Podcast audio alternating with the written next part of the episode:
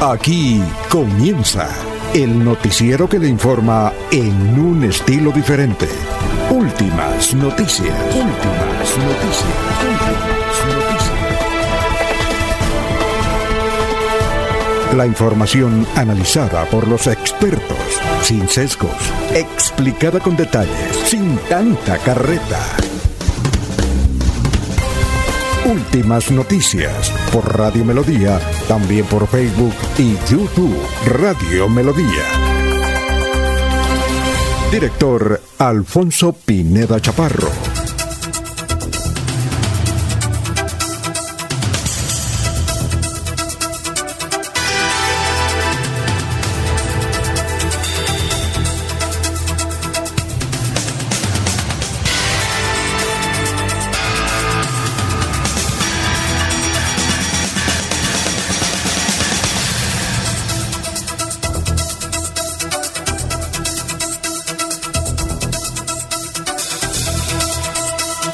Gracias a Dios he estado con ustedes. Gracias a Dios hoy es martes ya, 26 de julio del 2022. Nos abre el micrófono Arnulfo Otero Carreño para hablar por Radio Melodía 1080M. Estamos por todas las redes, melodíaenlínea.com. Estamos por Facebook, estamos por YouTube. Gracias y por aplicación de Radio Melodía Bucaramanga. Son las 5 de la mañana, 4 minutos.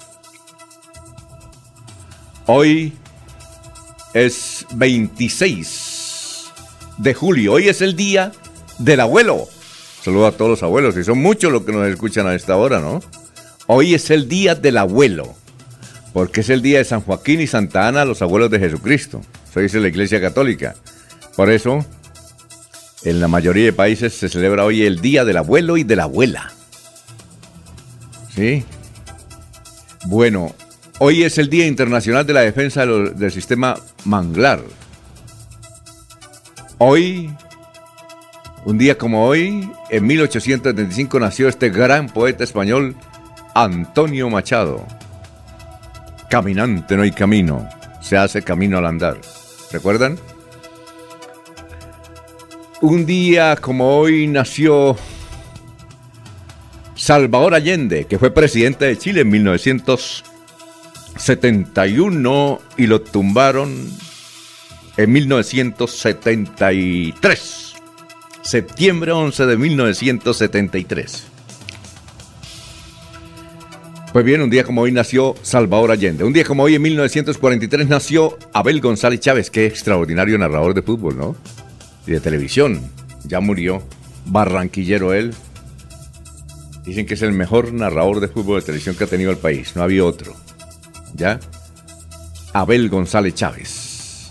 Un día como hoy, en 1953, se registró el asalto al cuartel Moncada en Cuba. Un día como hoy, en 1962, fallece muy joven por cáncer a los 36 años, Evita Perón. Muy joven. Un día como hoy, en 1974, nació Peter Manjarres, odontólogo, como lo mencionamos ayer don Peter Manjarres. Un día como hoy, en el 2011, se nos fue Joe Arroyo. Joe, Joe, Joe, muchas películas, muchos documentales sobre Joe Arroyo. Son las 5 de la mañana, 7 minutos. Vamos a saludar a nuestros compañeros aquí en la mesa virtual de Radio Melodía.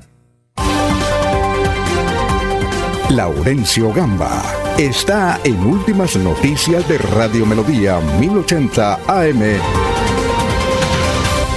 Bueno, Laurencio, ¿cómo se encuentra? Tenga usted muy, pero muy, buenos, días. Son las 5 de, la mañana y 7 minutos. Alfonso, muy buen día para usted, para Eliezer Galvis en contratación para el doctor Julio Enrique Avellaneda para Arnulfo Otero Carreño y especialmente hoy para el abuelo Argemiro Traslaviña, una persona que desde las 5 de la mañana junto a su familia nos escucha en Florida Blanca o en Lebrija o en La Guada, municipio del sur de Santander. Autoridades municipales en cabeza del alcalde Juan Carlos Cárdenas y del gobernador municipal del departamento Mauricio Aguilar Hurtado anoche acompañaron al equipo colombiano que logró ganar.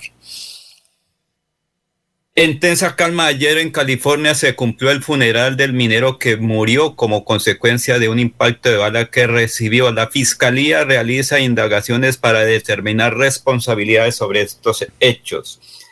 Liderada por la empresa electrificadora de Santander, hoy se realiza una gran reunión con empresarios de sus filiales de Guatemala, Salvador, igual que otras regiones de Panamá y, Colombia.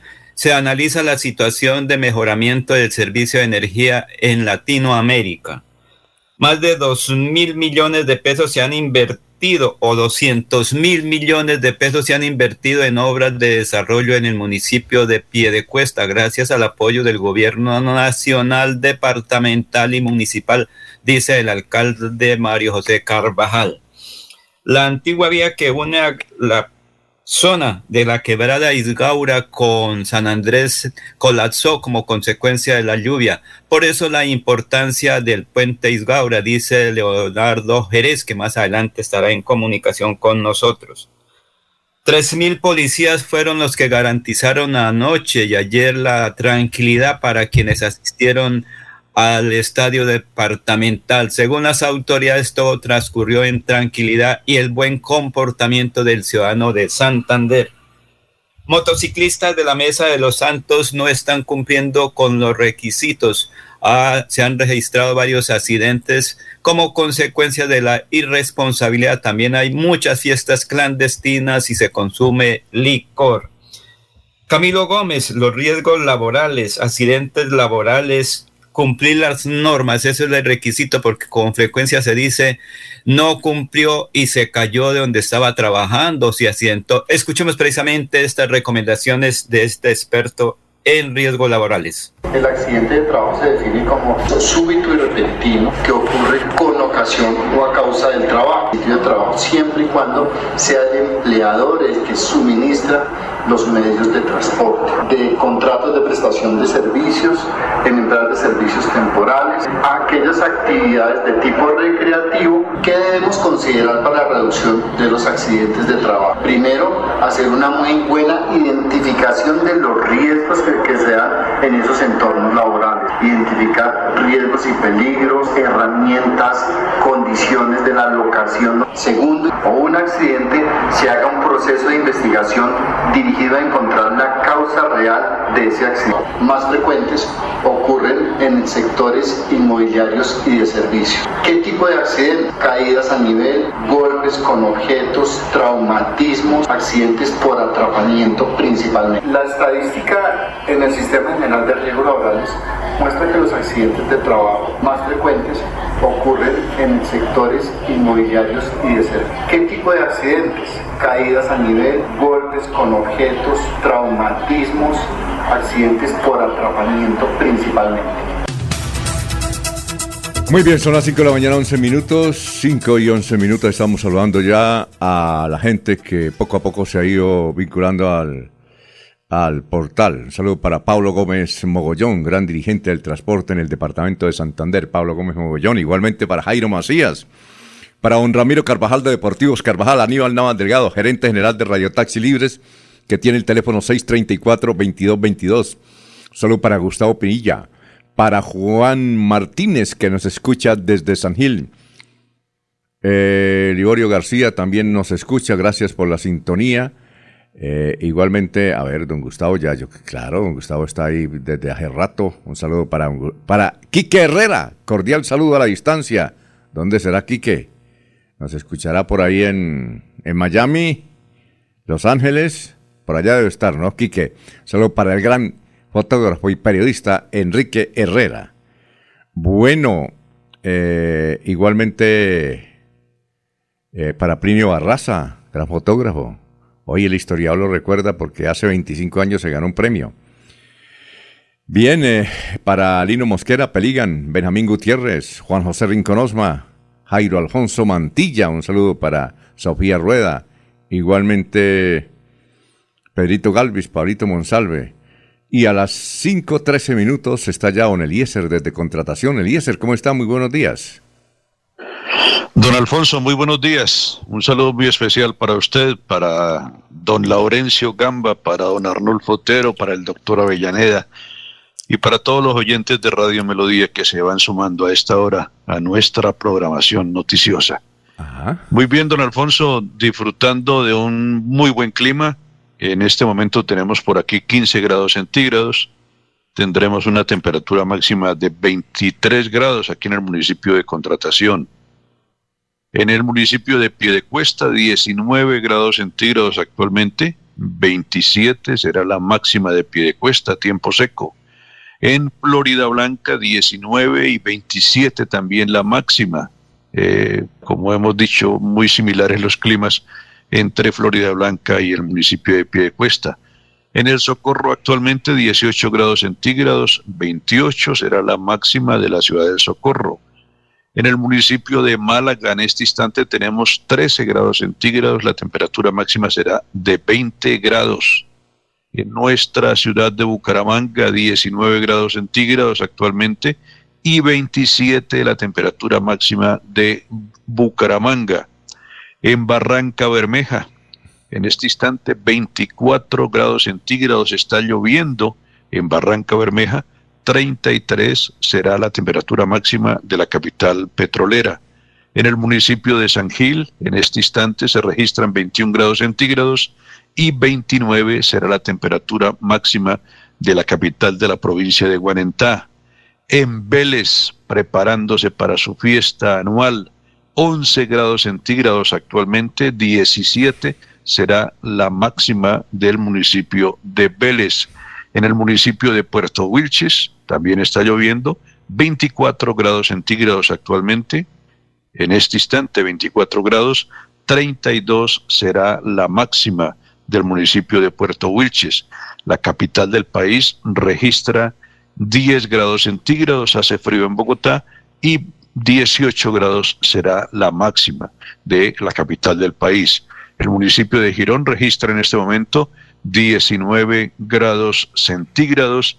La máxima del municipio de Girón eh, será a las 2 de la tarde, aproximadamente unos 26 grados centígrados, don Alfonso. Muy bien, son las 5 de la mañana, 15 minutos. Nos saluda Pedrito Ortiz y nos envía esta noticia por ahí que se le enviaron también a él. Eh, dice, ofertan más de 1.600 vacantes para trabajar con el Estado. Dice que a través de la Comisión Nacional de Servicio Civil se abrieron las inscripciones hasta el 11 de agosto del 2022 para vacantes de nivel asistencial técnico y profesional, que entren a la página de la Comisión Nacional del Servicio Civil de Colombia. Igualmente nos saluda Matilde Bueno. Muy buenos días, señores de Melodía. Grandes éxitos en sus actividades diarias de tan prestigioso programa. Eh, vamos con la funeraria San Pedro, vamos con el auditorio antes de ir con el doctor Luis José Arevalo, que ya está ahí en la línea. Bueno, en San Pedro están la señora María de los Ángeles Mantilla eh, de González, la señora Inés Reyes de Martínez, el señor Luis José Díaz Díaz. En Los Olivos encontramos a María Zoraida Cárdenas de Higuera, Pastora Rosso de Pavón, Cristian Yuset Rey Contreras y Carlos Campos Gómez. Bueno, vamos con el doctor Luis José Arevalo, el pensamiento del día a las 5.17. Doctor, lo escuchamos. Muy buenos días, estimados oyentes y periodistas del noticiero Últimas Noticias de Radio Melodía. Feliz martes para todos. El pensamiento de hoy a propósito de la invitación que nos hace la Universidad Autónoma de Bucaramanga, mi universidad de origen, respecto a la Feria de un Libro, entre el 29 de agosto y el 4 de septiembre, en Neomundo, de manera presencial, dice lo siguiente. Los libros son armas poderosas, no solo contra la ignorancia, lo son también contra el insomnio, la soledad, el exceso de recuerdos, los días demasiado largos y las noches excesivamente cortas. Porque la vida es hoy, mañana sigue. Alfonso Pineda Chaparro está presentando Últimas Noticias. Este es el resumen de las noticias en actualidad en línea. aquí por Melodía. Bueno, es posible que el partido Alianza Verde haga un bloque con el partido de la Liga, la Liga Anticorrupción, para ir a las elecciones del año entrante. El presidente del Partido Verde, Carlos Ramón González y otros directivos se reunieron con Rodolfo Hernández. Entonces van a tener candidatos a la gobernación propios. De ellos salió un candidato a la alcaldía de Bucaramanga, a las alcaldías del área metropolitana, a la mayoría de alcaldías, básicamente. Se está hablando de asamblea y de consejos. Pero por ahora el bloque es ese, que ir con todo. Miraron las cifras y les da, les da, les da. Bueno, ahora, ¿quién va a ser el candidato? ¿Cuál va a ser eh, la fórmula para conseguir ese candidato ideal para la gobernación de Santander?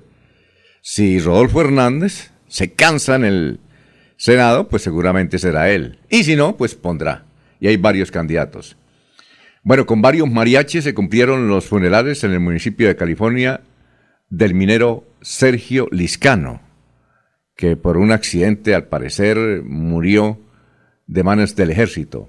A propósito, Minesa rompió su silencio. En, en tres años el primer comunicado que nos envía. A propósito, Minesa rompió su silencio y en un comunicado dio su versión sobre la muerte del minero.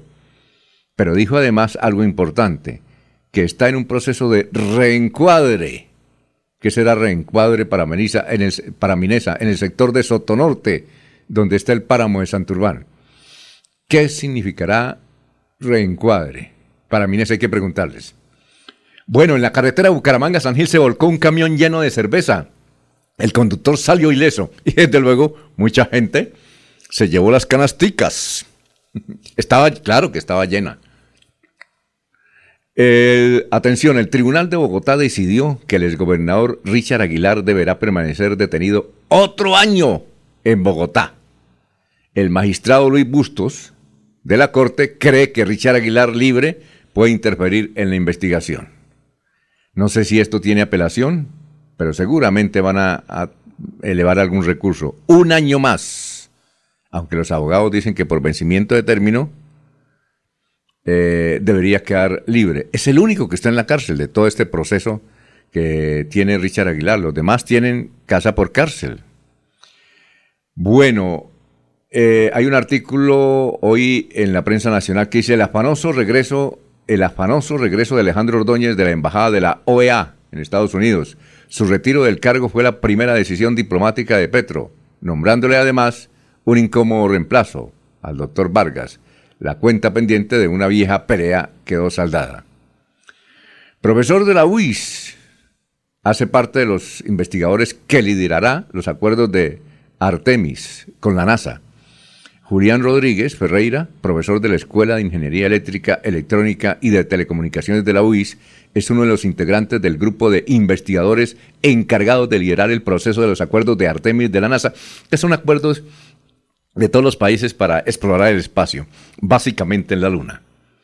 Bueno, en Pamplona renunció el personero. Está difícil la situación en algunos municipios de norte de Santander.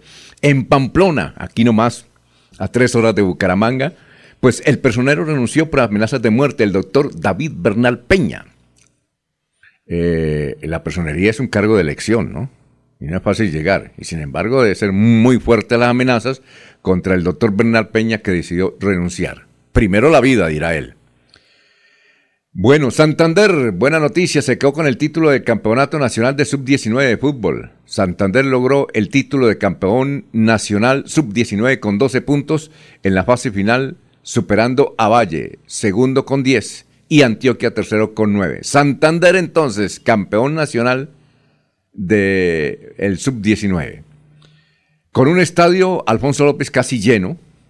Oiga, los revendedores ahí fueron los perjudicados, porque se, vendieron todas las boletas y no se llenó el estadio, debe ser por algo. Con un estadio casi lleno, en Bucaramanga la selección Colombia de fútbol femenino ganó un gol a cero a la Argentina. Hoy el partido es entre paraguayos, paraguayas y brasileras. Bueno, Vanguardia Liberal trae este artículo, dice la disputa por el oro se agudiza en Santander. Dice, mientras decenas de pequeños mineros reclaman garantías para ejercer actividades de eh, minería legal, las autoridades refuerzan su presencia en la zona de influencia del páramo en Santurbán, en Santander, para prevenir y controlar la explotación ilegal de, de los minerales.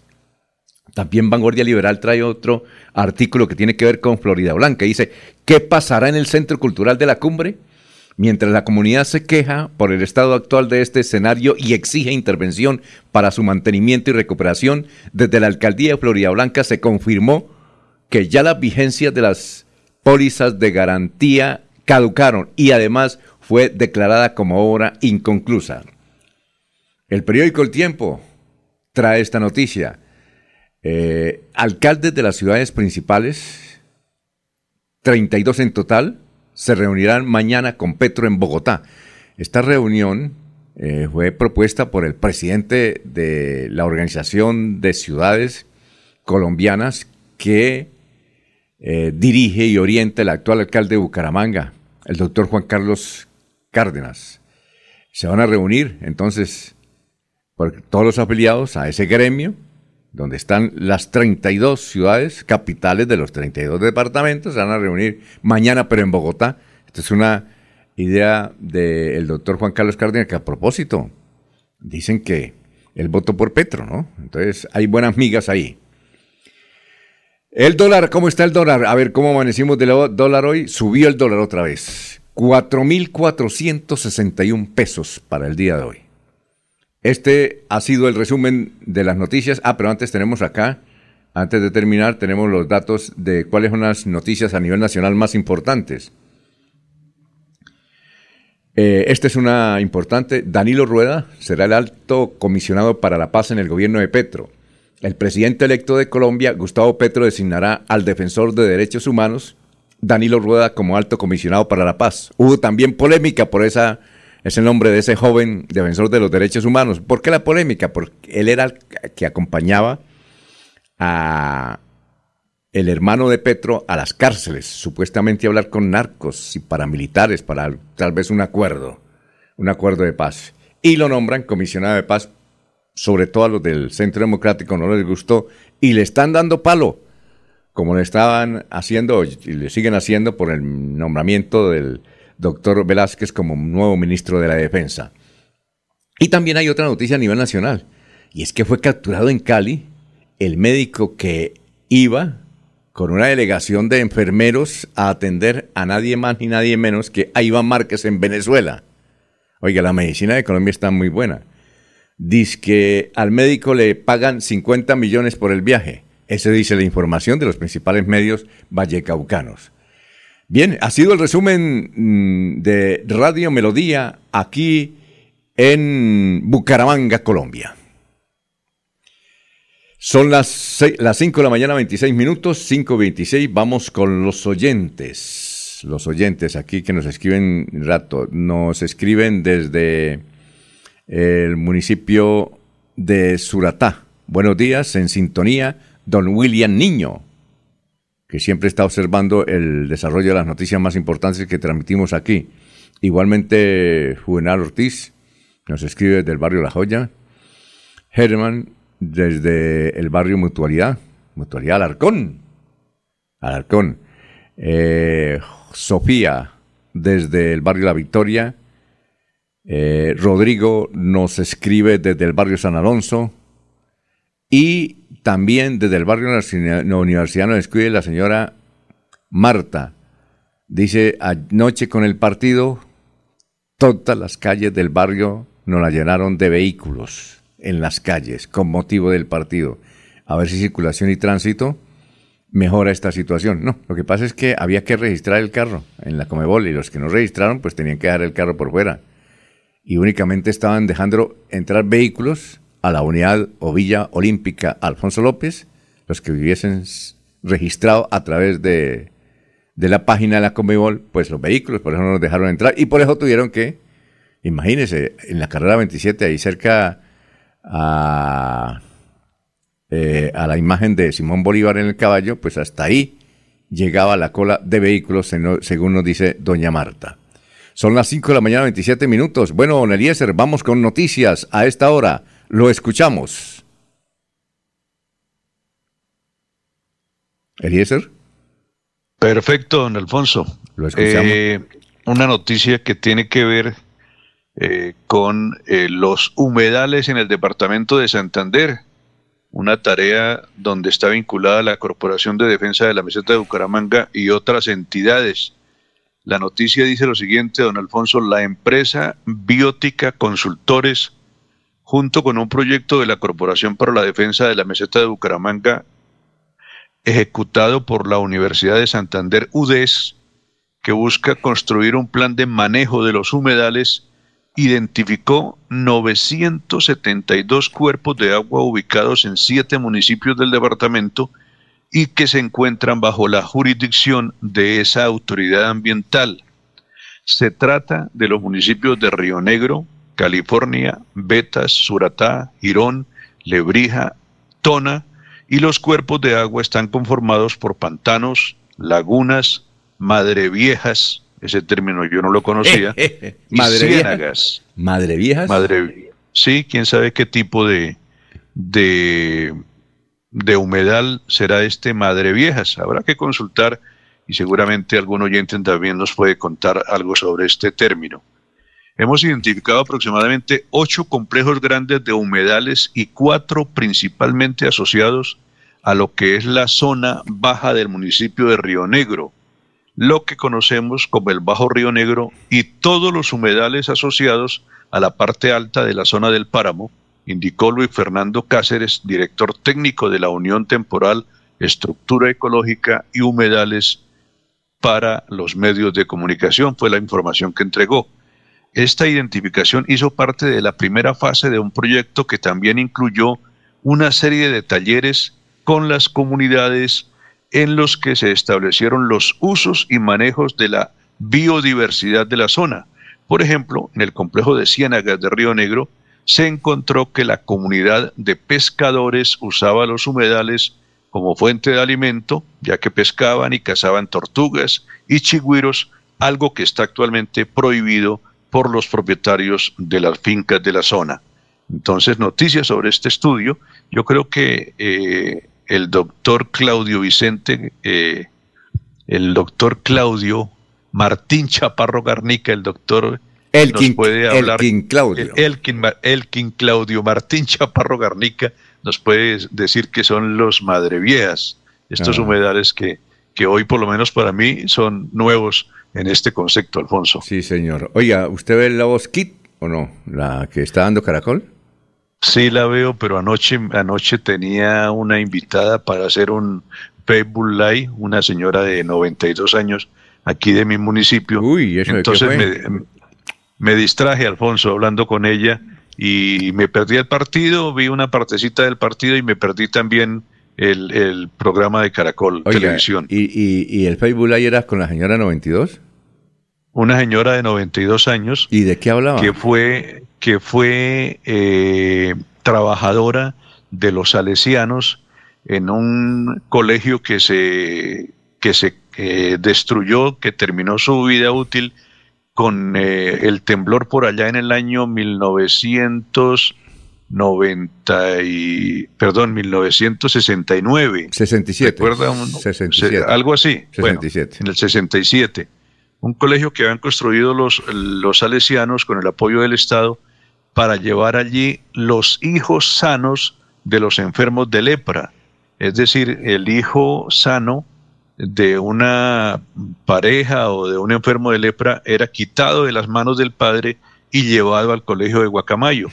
Pues allí había por lo menos unos mil niños eh, producto de, de, esta, de esta labor y esta señora trabajó allí y nos contaba un poco de sus experiencias con la comunidad salesiana y durante su trabajo, que arrancó a los 11 años de edad, Alfonso, trabajó desde los 11 años allí en cocina, en planchado, ¿Y elaboraba las, las hostias. 92 años, ¿cómo está ella? ¿Cómo está ella? Lúcida, Alfonso. Oiga, y ella, tiene un poquito. ella hablaba ahí en el Facebook Live. ¿Lo tiene en su perfil? Sí. Eh, lo tengo en Facebook Live en mi cuenta, sí, ah, bueno, no. ¿y usted por qué no avisó eh, ayer para haber estado pendiente? Eso es... Porque hasta, hasta ¿Ah? en la tarde encontré el personaje, Alfonso. hasta por la tarde encontré el personaje. Yo no sabía que estaba aquí. Un sobrino me dijo, tío, aquí está la señora tal que trabajó en el, en el colegio de Guacamayo desde los 11 años eh, y es muy interesante. He hablado con ella aquí en el hotel y entonces de una vez le propuse y eh, me accedió a la entrevista, Alfonso. Bueno, ya le digo, vamos a ir a un mensaje, ya le digo porque le pregunto que si anoche vio la Bosquit de Caracol, que tiene que ver con Santander. Bueno, son las 5.33, nos escribe Lino Mosquera. Buenos días, señores. Radio Melodía, a dos meses de las elecciones de la AMAC, de la Junta de Acción Comunal, que se volvieron muy célebres e importantes ahora sí, porque Petro dijo que la contratación de obras públicas menores en los municipios y departamentos van a ser a través de las juntas de acción comunal. Ahora sí son importantes. Eh, dice eh, esto Lino Mosquera, acá en Bucaramanga existía un humedal en el sector de Tejar Moderno y por las constructoras desapareció ese humedal. Sergio Díaz Ariza, buenos días. No sé si ustedes saben de quién es el responsable de las vías donde pasa el Metrolínea, en especial de la carrera 12 Barrio Ciudad Valencia, en Florida Blanca, porque en serio creo que es de los más malas de todas en la zona metropolitana. Eh, repite Lino Mosquera, cuatro pozos lagunas la secaron para construir el conjunto residencial La Gran Reserva en el sector de Neomundo. Oro Noticias tiene el archivo de esa noticia del secamiento de esos humedales. Eliana Díaz, excelente entrevista de anoche que realizó Eliezer. Ah, mire, ahí tiene sus, su gente, don Eliezer. Son las 5.34. En Melodía valoramos su participación. 316-550-5022 es el WhatsApp de Melodía para que entremos en contacto. Envíenos videos o fotografías de las noticias de su comunidad y las publicaremos en nuestros medios digitales. 316-550-5022. El WhatsApp de Melodía para destacar su voz. Melodía, la que manda en sintonía. Muy bien, son las 5.35. Bucaramanga vibró anoche con la semifinal, eh, el partido Argentina-Colombia y la final de la Copa América Femenina de Fútbol 2022. Y Deportivos Carvajal, pues recibe a todos los compradores, futbolistas, deportistas y los hinchas del deporte más lindo del mundo. Durante esta semana disfrute y aproveche el fútbol femenino con los mejores descuentos de Deportivos Carvajal en tenis, calzado, ropa y accesorios deportivos al mejor precio. En Deportivos Carvajal a tus pies, con las mejores marcas del mundo Hoy con la selección Colombia que triunfó anoche femenina de fútbol. Hola amigos, mi nombre es David Sánchez. Los espero en un evento muy hermoso que va a haber en Bucaramanga que se llama Rescatando los Sabores, ¿sí? con Cajazán. Este 29 de julio estaremos hablando sobre la teorema cacao. Vamos a hacer una piel de chocolate, vamos a aprender muchísimas técnicas. Los espero. Recuerden, la cita es este 29 de julio en Bucaramanga con Cajazán en Rescatando los Sabores.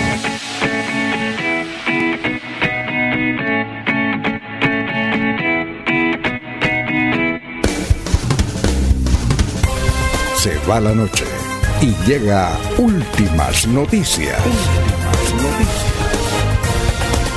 Empezar el día bien informado y con entusiasmo.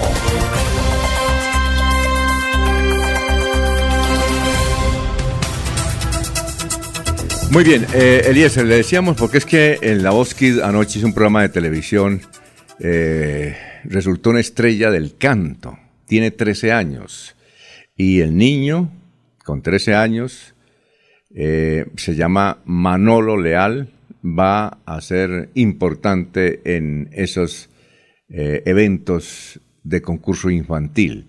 Él es hijo nadie más, de nadie más ni nadie menos que el diputado Giovanni Leal Sí lo conoce, ¿no? Eliezer, a Giovanni. Él es, sí, eh, señor. Bueno, ahí está la esposa de Giovanni y el niño muy contento y le fue muy bien. Lo aplaudieron anoche en la Voz Kids. Vamos a ver. Canta excelentemente bien y habla muy bien además.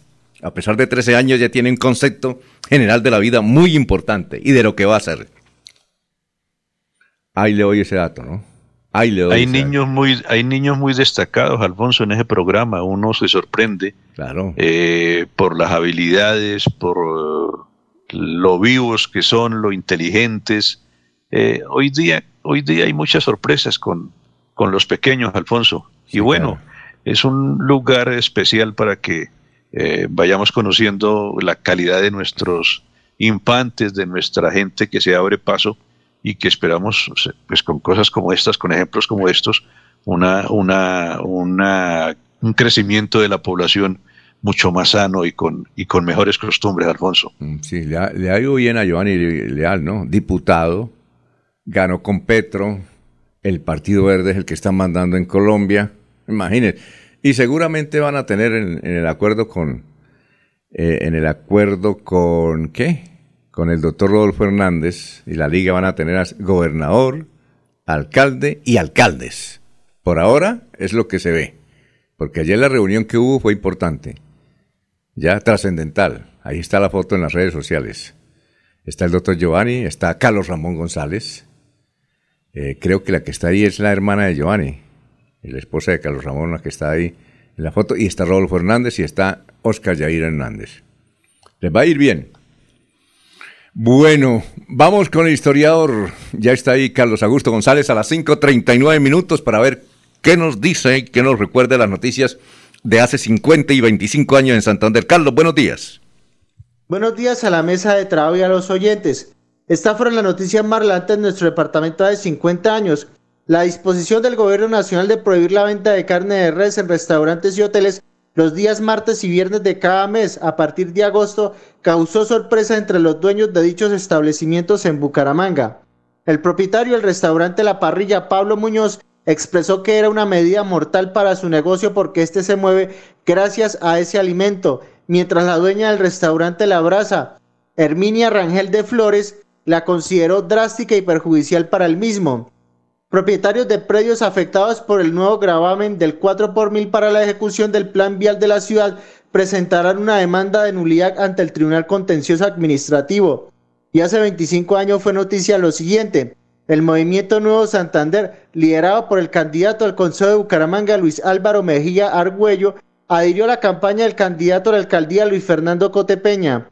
De igual manera, el aspirante al primer cargo del municipio desvirtuó la versión de que habría firmado un acuerdo político con el excontralor Rodolfo González García.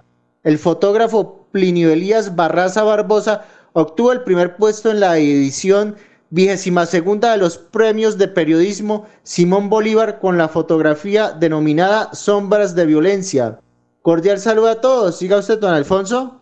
Muchas gracias, Carlos. A las 5.40 minutos nos recuerda la parrilla. No sé si todavía eh, existen unos restaurantes que llaman la parrilla, sí, pero no sabemos si es el de el de Pablo Mejía. Nos hace falta aquí al, al doctor Julio Enrique Vallaneda. Pero sí, recordamos el restaurante La Brasa no sabíamos que tenía tantos años el restaurante La Brasa, que queda en la carrera 15 con calle 31. ¿Ha ido Eliezer al restaurante La Brasa o no? Claro que sí, Alfonso. Eh, no solo a disfrutar la carne, el pollo también de la brasa es delicioso. Creo que eh, en la agenda de comer pollo en Bucaramanga de Fernando Vargas, el pollo que, al, que él califica el más delicioso el de mejor calidad es el pollo de la brasa, Alfonso. Y es la mejor carne asada, ¿no? Es decir, el mejor piquete está allá. Tanto así que esa idea la copiaron, no sé si es que eh, tiene una concesión o algo en otras ciudades, por ejemplo en Cúcuta hay tremendo restaurante La Brasa. La Brasa también funciona en la calle 34, donde es viejo chiflas ahora, calle 34 con carrera 33. Sí, en esa expansión de la brasa en una época, a cargo de su dueño que ya falleció, también murió. Don Alberto Flores Flores.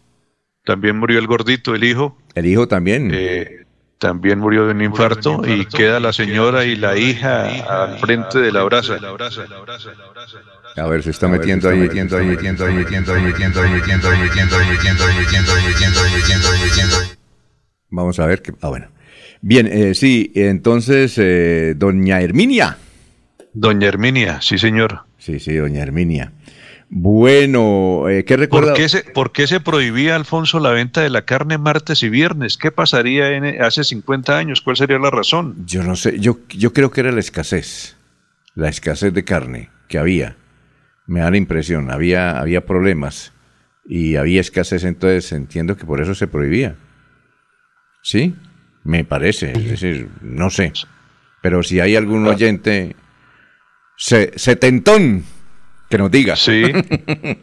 ¿Qué pasaba hace 50 años? ¿Por qué? Porque decir que no, se, que no se venda carne martes y viernes en los restaurantes. Era una veda de pues, carne. Sí. Entonces, a ver, un oyente de los que tenemos por acá, que son setentones, y son muchos, que nos digan por qué se prohibía hace 50 años la carne. Ahí el historiador no lo dice, pero queremos saber por qué se prohibía. Era martes y viernes.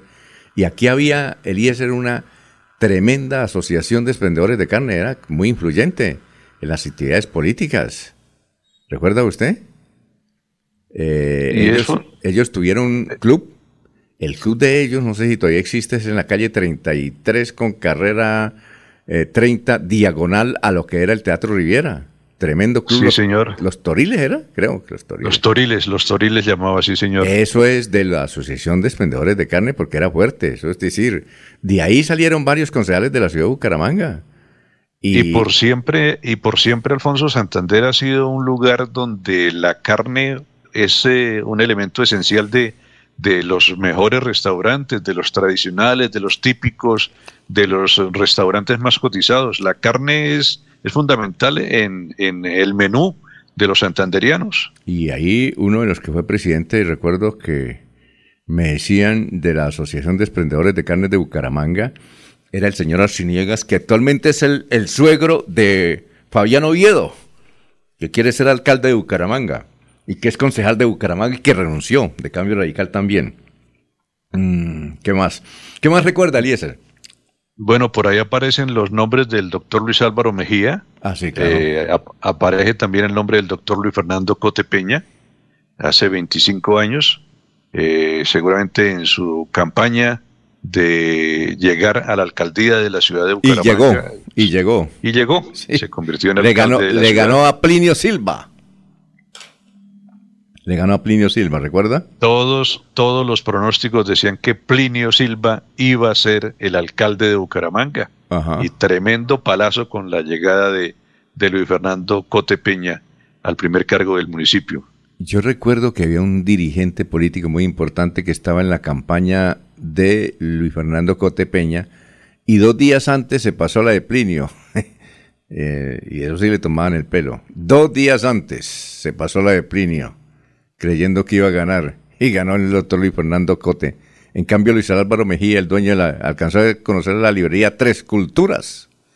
Claro que sí, sí. Ah, ya. Él se, se afilió y le fue bien entonces afiliándose uniéndose a la campaña de Fernando Cote Peña, que fue alcalde a la postre.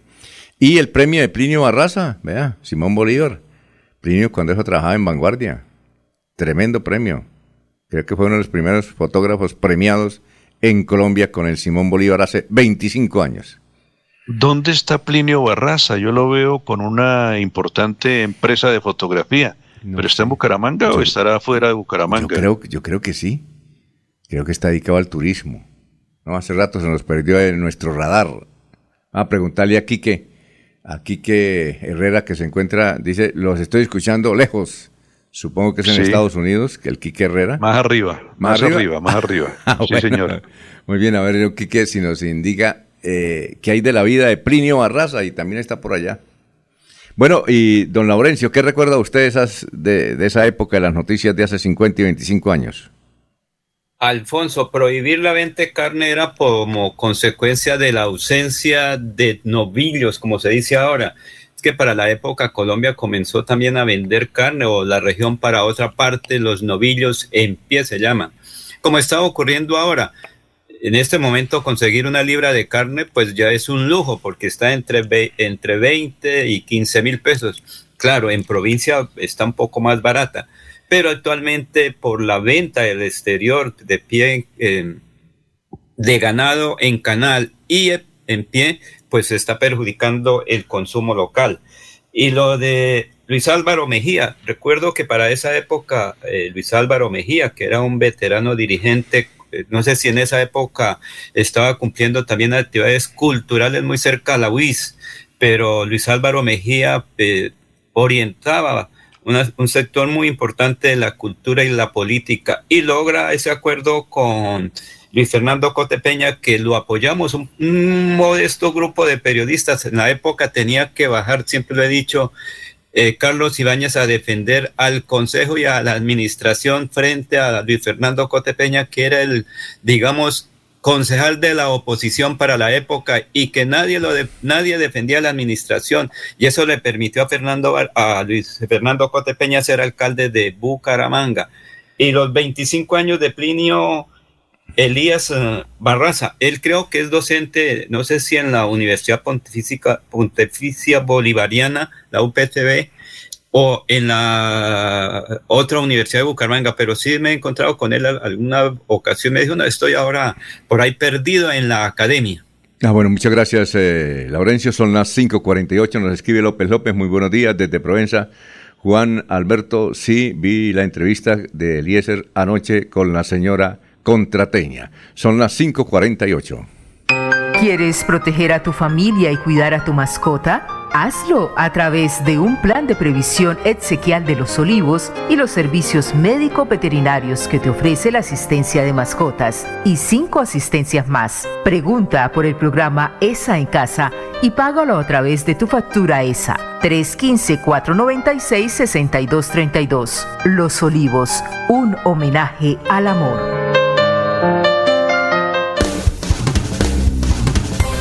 Se va la noche y llega últimas noticias. Todos los días, desde las 5 de la mañana, empezar el día bien informado y con entusiasmo.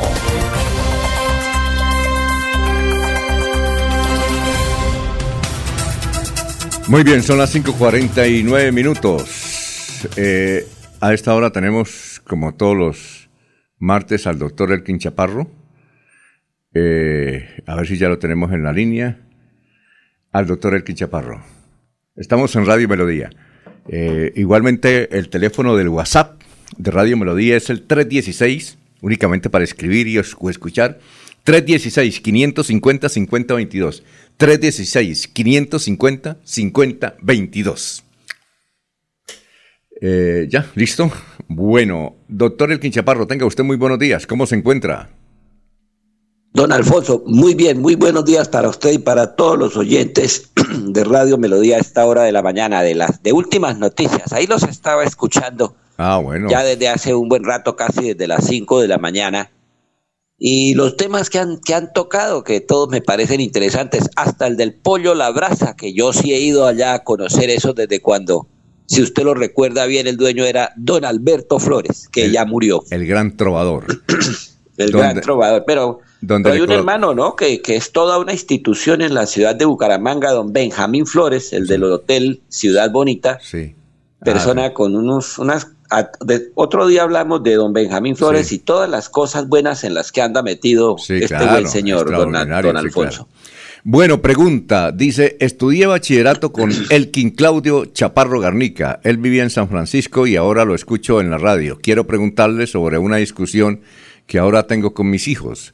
Ellos aseguran que el huevo produce colesterol. Yo por el contrario les digo lo contrario, que no produce colesterol. Primero porque soy avicultor y a mis 70 bien cumplidos todos los días al desayuno me soplo dos huevos y conservo buena salud. Esa es la pregunta. Si el huevo es bueno o malo. Su amigo, servidor Gilberto Rodríguez Arena, doctor. Ok, don Alfonso, pues es, es una polémica bastante antigua y casi que un mito urbano, don Alfonso, la creencia de que el del huevo es malo por el alto contenido del colesterol. Y la verdad, pues en primer lugar la pregunta, digamos que en algún momento dado se la podemos también hacer a, una, a un nutricionista, un o una nutricionista. Uno dice una nutricionista porque casi todas son mujeres, pero también hay hombres que se dedican a esta profesión. Lo que yo le puedo decir desde el punto de vista médico es que no tienen la razón las personas que el huevo, las personas que piensan que el huevo es malo por, por su alto contenido de colesterol. Pero para explicarlo toca resumir rápidamente que los nutrientes que consumimos los seres humanos son de tres categorías principales. Las proteínas con alto contenido de nitrógeno, los carbohidratos que como su nombre lo dice son alto contenido de carbono y las grasas que son el otro, el tercer grupo que tiene pues carbono, pero tiene también otros, otros componentes que llamamos lípidos o grasas. Y a eso se suman unos ayudadores, unos complementos que son los que comúnmente llamamos vitaminas y minerales, absolutamente esenciales para que el cuerpo humano pueda nutrirse adecuadamente.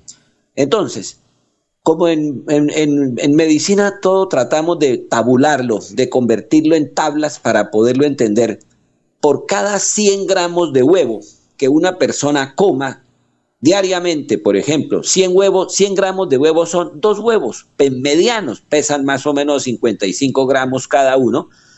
Por cada 100 gramos de huevo que una persona consuma diariamente, recibe más o menos un 13, 13 gramos de proteína, y esta proteína principalmente albúmina recibe aproximadamente 10 gramos de grasas, de las cuales hay grasas cis y grasas trans, ya vamos a explicar rápidamente eso, y más o menos un gramo de carbohidratos. Conclusión, el huevo es una excelente fuente de proteína para los seres humanos y además barata, o bueno, era más barata, se subió con la pandemia y con los paros y con las cosas y la cuestión que pasó pero es una excelente fuente de proteína para los seres humanos y la proteína es la que garantiza pues en gran parte la salud de los seres humanos porque es el componente principal de los músculos, de la sangre, de los tendones, de los ligamentos, de las células del sistema nervioso o neuronas, etcétera. Entonces,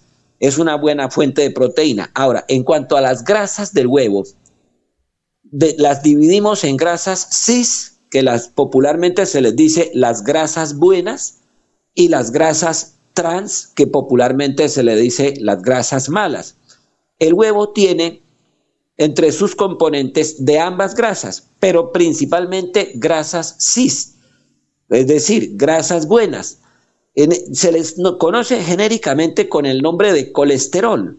Acordémonos todos que cuando uno le hacen un examen de colesterol, lo ideal es que le digan qué proporción tiene de colesterol bueno, HDL, de colesterol malo, LDL, y de colesterol más malo o pésimo o peor, que es el B con B pequeña, LDL. Esas tres fracciones es lo que llamamos colesterol total. Y de esas el HDL es colesterol bueno. Pues bien, el huevo contiene principalmente esta clase de grasa, es decir, colesterol bueno, grasas cis. También tiene, como no, parte y proporción de grasas trans o colesterol malo, pero principalmente contiene grasas cis. Así que para finalizar, don Alfonso, y lo podemos extender el comentario, inclusive, como le digo, compartir el comentario con una nutricionista o un nutricionista. El huevo es una excelente fuente de proteína para los seres humanos, su consumo, a menos que fuera súper excesivo, pues una persona que se coma una cantidad enorme de huevos diarios, eh, no, no afecta a la salud humana, por el contrario, le da, le da un aporte no solamente de proteínas, sino también de grasas buenas y muy poco contenido de carbohidrato, que son los que engordan. En consecuencia, hay que promover el consumo del huevo, me parece a mí, don Alfonso, y a don Gilberto Rodríguez, que, creo que es un amigo, un viejo amigo, que además es experto en la ciencia contable, si no estoy mal. Eh, eh, entonces, pues muchas gracias por esta inquietud que nos preguntas. Ahora, eh, ¿cómo se debe uno comer el huevo? ¿Frito, cocido, revuelto, perico? ¿Cómo? De cualquiera de esas maneras siempre y cuando que esté cocinado. Por lo siguiente, tú has escuchado que mucha gente en la mañana, en leche o en agua o en algún otro, en, jugo de naranja, llegan y parten tac, tac, tac, tac, uno o dos huevos y los, y los echan crudos en el, en el, en el jugo de naranja. Y gru, gru, gru, gru, gru, gru, se lo toman de una, sin prácticamente respirar, porque además si uno se pone a eso se siente blando, gelatinoso, feo, desagradable, alguna vez lo intenté y no me gustó. esa, esa forma de consumir el huevo crudo hace que la proteína que tiene el huevo no la pueda aprovechar el cuerpo humano, no la pueda aprovechar. E, es más, puede causar inclusive problemas digestivos. Así que el consumo de huevos crudos, aunque parezca una buena costumbre, no lo es tanto. Entonces, cocido en cualquiera de las presentaciones que usted acaba de mencionar, eh, eh, es, es, es, bueno, es benéfico. Ahora, cuando es frito, y al ser frito en aceite, obviamente estamos sumando grasas provenientes del aceite en el cual se hace la fritura. Ahí sí estamos pudiendo incurrir en una práctica un poco no recomendable dependiendo del tipo de aceite que se utilice, porque si se utiliza pues aceite de girasol o aceite de canola, entonces son aceites buenos para hacer las frituras. Hay otros aceites que son mucho más densos, más llenos de grasas trans y se podría, digamos, desvirtuar un poco las bondades del huevo frito. Pero todos se pueden comer, don Alfonso. Yo recuerdo, doctor Elkin, que cuando era niño me gustaba ir a la finca de mi abuelo en Atoviejo, eso es eh, Villanueva, y mi abuelo Pedro se soplaba todos los días dos huevos con ponimalta, eh, con nutrimalta, perdón, nutrimalta. Ah, ¿Recuerda usted la nutrimalta o no? La, recuerdo, claro, por ah, supuesto. Bueno, él cogía la botella nutrimalta y, se, y cogía los huevos crudos y se los metía y para adelante. Duró 98 años. Pues don Alfonso, digamos que desde el punto de vista culinario y alimenticio no es bueno por lo que acabo de decir. Al no haber sido previamente cocidas estas proteínas, especialmente la albúmina, que es esa parte blanca del huevo cuando ya está cocido o frito o preparado, eh, esa, esa proteína del cuerpo en esa cruda no la puede aprovechar, no la desdobla, no la asimila, no la absorbe. Ahora bien, la yema del huevo contiene una, una, un aminoácido que se llama colina. Colina. ¿Le suena a ustedes el nombre de acetilcolina? Sí, eso, eh, ¿Les suena el nombre de adrenalina? Bueno, cosas de este tipo, especialmente la acetilcolina. Esa colina, que es la que le da, entre otras cosas, el color amarillo a la yema del huevo en gran parte, es un aminoácido absolutamente necesario para el buen funcionamiento del cerebro. Ah, del cerebro. Ah, Además, vitamina A, o sea, los, los carotenos, que son los precursores de la vitamina A para la salud visual. Así que el huevo y realmente tiene efectos muy benéficos para todo tipo de, de, de, sistemas del ser humano. ¿Usted come huevo, doctor? sí, señor. ¿Cuántos diarios? Sí, señor. ¿Cuántos diarios recomienda usted? ¿Dos? Bueno, se podría recomendar hasta dos huevos diarios. Yo normalmente no consumo dos huevos diarios. Eh, déjeme, contarlo porque además usted lo sabe y todos mis amigos. Soy cliente asiduo del restaurante El Tony. Sí. Y allá mi plato predilecto es el caldo con huevos. Y trae, el caldo trae dos huevos. Y entonces esa es mi ración unas dos o tres veces por semana, don Alfonso, y con eso creo que es parte de lo que ha hecho que yo a los casi 70 años de edad, y muy 68 para ser exactos, me siento bien. Oiga, y, lo verdad es que usted, usted parece un chino de 20 porque no tiene canas. Yo pensé que usted pintaba el pelo. No tiene arrugas. no, señor. Y, y, eh. y participa en maratones. Sí, sí, así es todavía, todavía. Ahorita la, maratón de Bogotá era en julio, último domingo de julio, la corrieron para el mes de octubre. Vamos a ver si alcanzo a estar en forma para participar. O en la de aquí de Bucaramanga, la de la Fundación Cardiovascular, que precisamente promueve la maratón para, para pues tratar de que la gente sea saludable y por eso nosotros intentamos cada vez que podemos participar en ese evento deportivo. Sí, señor. Bueno, eh, a ver, don Eliezer. Sí, quiero hacerle una pregunta al doctor eh, Elkin. Eh, sé que él conoce mucho el tema de, de, la Corporación de Defensa y hacíamos alusión a que han identificado 972 humedales en siete municipios de Santander y citan los municipios, pero hay una palabra que le decía yo a Alfonso que no conocía eh, los municipios primeros son Río Negro, California, Beta, Suratá, Girón, Lebrija y Tona. Y dice que los cuerpos de agua están conformados por pantanos, lagunas, este es el concepto que no tengo claro, madreviejas. ¿Qué son madreviejas? ¿Sabe, doctor, doctor Elkin? Ya lo, ya lo explicamos, pero antes eh, permítame contarle, bueno, sí, claro, por mi, por mi presencia en la junta directiva de la CDMB durante muchos años, pues tuvimos que aprender todas estas cosas. Y, vale la pena mencionar que de usted, yo escuché el dato, 972 cuerpos de agua identificados en ese estudio que ustedes estaban citando principalmente el complejo lacustre del páramo Santurbán, que son, hay un cálculo que no está exacto, de pronto en este estudio ya no nos pueden precisar si son 62 o 65 lagunas de páramo, y de resto son más que todo humedales que están en el Bajo Río Negro. Aquí hay que decir que no están todos porque acuérdense que la CAS, la otra corporación autónoma, tiene jurisdicción sobre Sabana de Torres, que es donde está la mayor cantidad de ciénagas del río Magdalena, del río Lebrija, etcétera, etcétera. Ahora bien, una madre vieja, nos toca imaginarnos un río, un río que baja de las montañas y cuando llega a la parte plana va haciendo curvas. Algunas curvas son casi un círculo, casi un círculo. Uno lo ve en el curso, sobre todo del río Suárez, del río Chicamocha, del río Sogamoso, inclusive, aunque ese ya es muy caudaloso forman unas curvas que son casi un círculo. De pronto el río completa el círculo y el cauce, el nuevo cauce del río deja por fuera ese círculo que había anteriormente, a eso se le llama una madre vieja.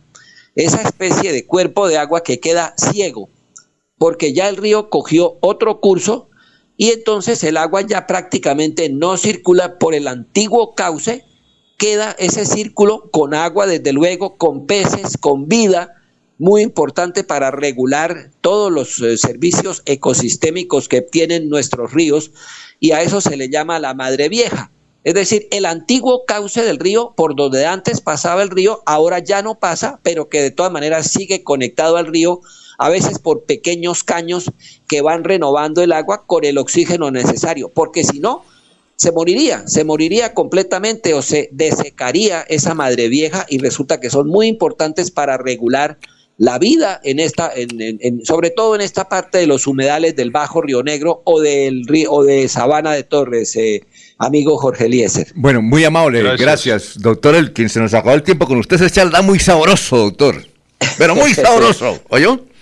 Bueno. Con mucho gusto, don Alfonso, para todos sus oyentes de Últimas Noticias. Doy, ahí estaremos entonces compartiendo cada martes algún comentario sobre los temas que ustedes nos plantean, los oyentes nos plantean, ¿no? Y cuando esté en Canadá también, ¿no? Yo, pues, para eso está el teléfono. Por supuesto. Bueno, listo. Muy bien, muy amable. Son las seis de la mañana. Muy buen día para todos. Sí, el doctor El Quinchaparro son las seis de la mañana, cinco minutos. Aquí Bucaramanga, la bella capital de Santander. Transmite Radio Melodía, Estación Colombiana, HJMH, 1080 kilociclos, 10.000 vatios de potencia en antena, para todo el oriente colombiano. Cadena Melodía, la radio líder de Colombia. Son las 6 de la mañana, 6 minutos. Bucaramanga vibrará con la semifinal y final de la Copa América Femenina de Fútbol 222. Ya estamos vibrando. Y Deportivos Carvajal, pues está recibiendo a todos los compradores, futbolistas, deportistas y los hinchas del deporte más lindo del mundo. Durante esta semana, disfrute y aproveche el fútbol femenino con los mejores descuentos de Deportivos Carvajal en tenis, calzado, ropa y accesorios deportivos al mejor precio en Deportivos Carvajal a tus pies con las mejores marcas del mundo. Hoy con la selección Colombia Femenina de Fútbol. Son las 6 y 6. En Melodía valoramos su participación. 316-550-5022 es el WhatsApp de Melodía para que entremos en contacto. Envíenos videos o fotografías de las noticias de su comunidad y las publicaremos en nuestros medios digitales. 316-550-5022. El WhatsApp de Melodía para destacar su voz. Melodía, la que manda en sintonía. Se va la noche y llega últimas noticias. Empezar el día bien informado y con entusiasmo.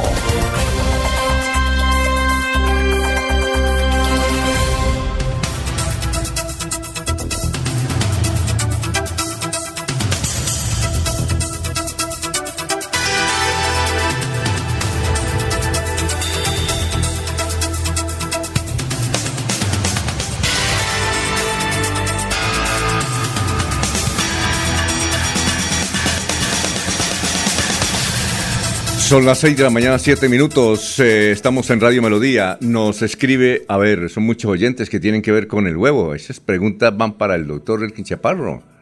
Bueno, Francisco Espinel dice, buenos días a la mesa de trabajo y los oyentes. Un huevo grande tiene alrededor de 186 miligramos de colesterol que se encuentran en la yema.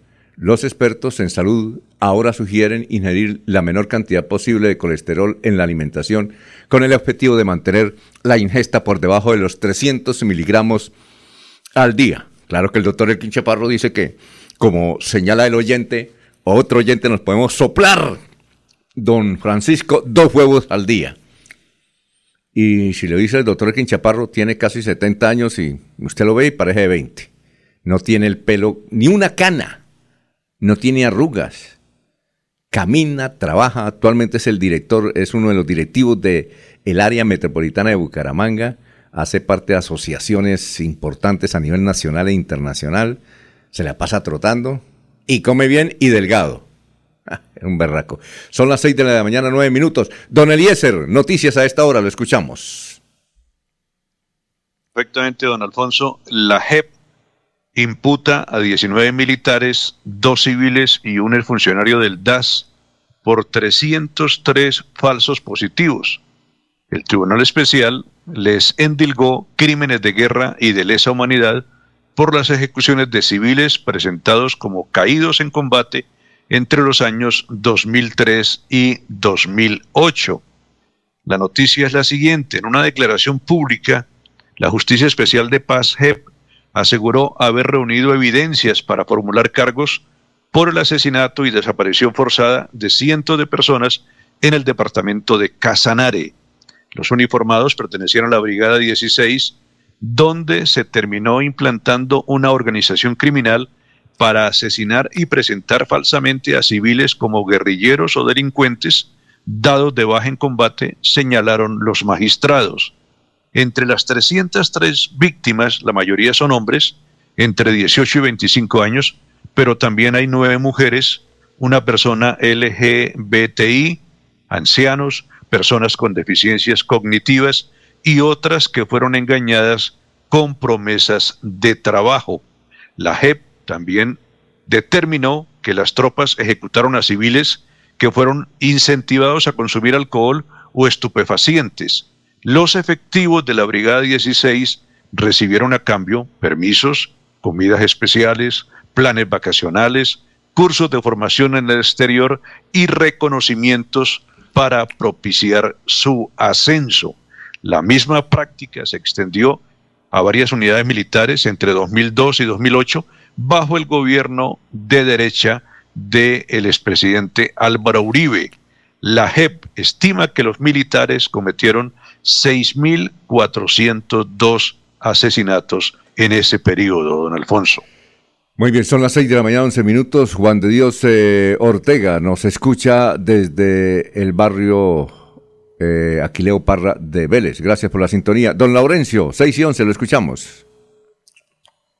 Alfonso, el puente Isgaura es que por estos días se está destruyendo la antigua vía ahí debajo del puente Isgaura. Si no fuera por esta importante obra quedaría incomunicada la provincia de García Rovira. Pero qué mejor que Leonardo Jerez, que está ahí en San Andrés, en Málaga, en la provincia de García Rovira, que nos escucha todos los días. Leonardo, ¿qué es lo que está ocurriendo? ¿Cuál es la situación? ¿Y qué se puede decir de García Rovira? Y buen día. Laurencio, buenos días. Cordial saludo para usted y para toda la audiencia de su emisora.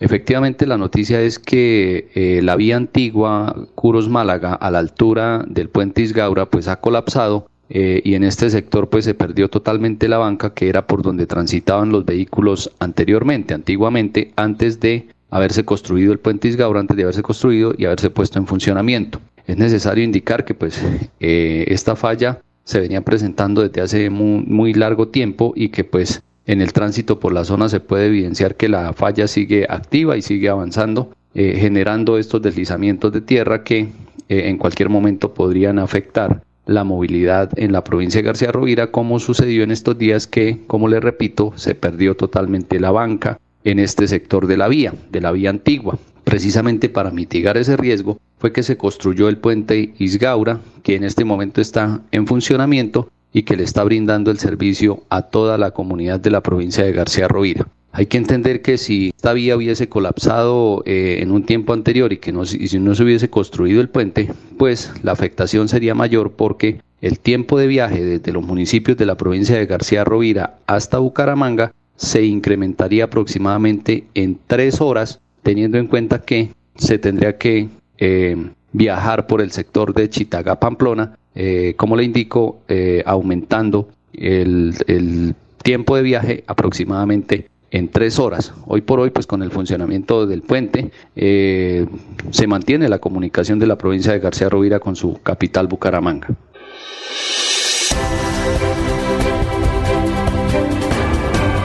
Información y análisis. Es el estilo de Últimas Noticias por Radio Melodía 1080 AM.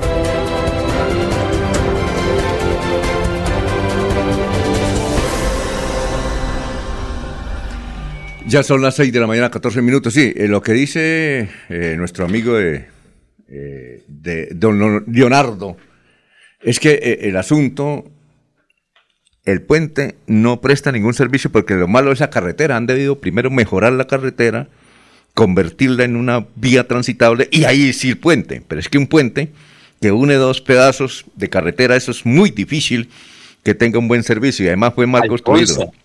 Alfonso. Y, además fue mal construido. ¿Sí? ¿No vio el video? No, no, yo es que yo no veo el no, Es que ya, se pavimentó hasta el puente desde San Andrés hasta el puente está pavimentado. Ahí, yo mira, lo, que, lo mostró. Yo, lo que he visto, es. No, yo lo que he visto es trocha, nomás aquí bajando eh, esto de, de aquí de la central de Bucaramanga hacia abajo a Santa, hacia Santa Bárbara, municipio de Santa Bárbara, ahí los curos a San Santa Bárbara la carretera está muy mala, es decir, después de Santa Bárbara la carretera es mala y usted sabe, Laurencio, cada rato se hay un derrumbe, llueve, hay un derrumbe y tapan la vía. Entonces la carretera es mala. Hoy, por ejemplo, se puede presentar alguna dificultad porque está lloviendo intensamente eh, en la zona, Alfonso, me dicen. Así, uno no puede eh, defender una obra, primero que todo, mal hecha. Ah, eh, no, no, se ha caído. No, necesita ser un ingeniero, está mal construida, ¿no? El, el puente acordeón, como le dicen. Entonces uno no puede defender una, un atropello que le hicieron a la comunidad de García Rovira. Eso sirve para tender ropa, como dijo un, habitante de García Rovira. O como dice el doctor Didier Tavera, un puente de 120 mil millones que une dos trochas. ¿Ah? Exacto, es que uno no puede defender eso, uno no puede, don Laurencio, defender lo indefendible.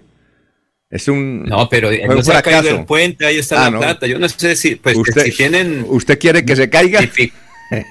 Peor. No, no, no, porque es que Alfonso, mira, ahí está el puente, está pavimentado hasta ah, eh, desde San Andrés al puente, entonces ya no es una trocha.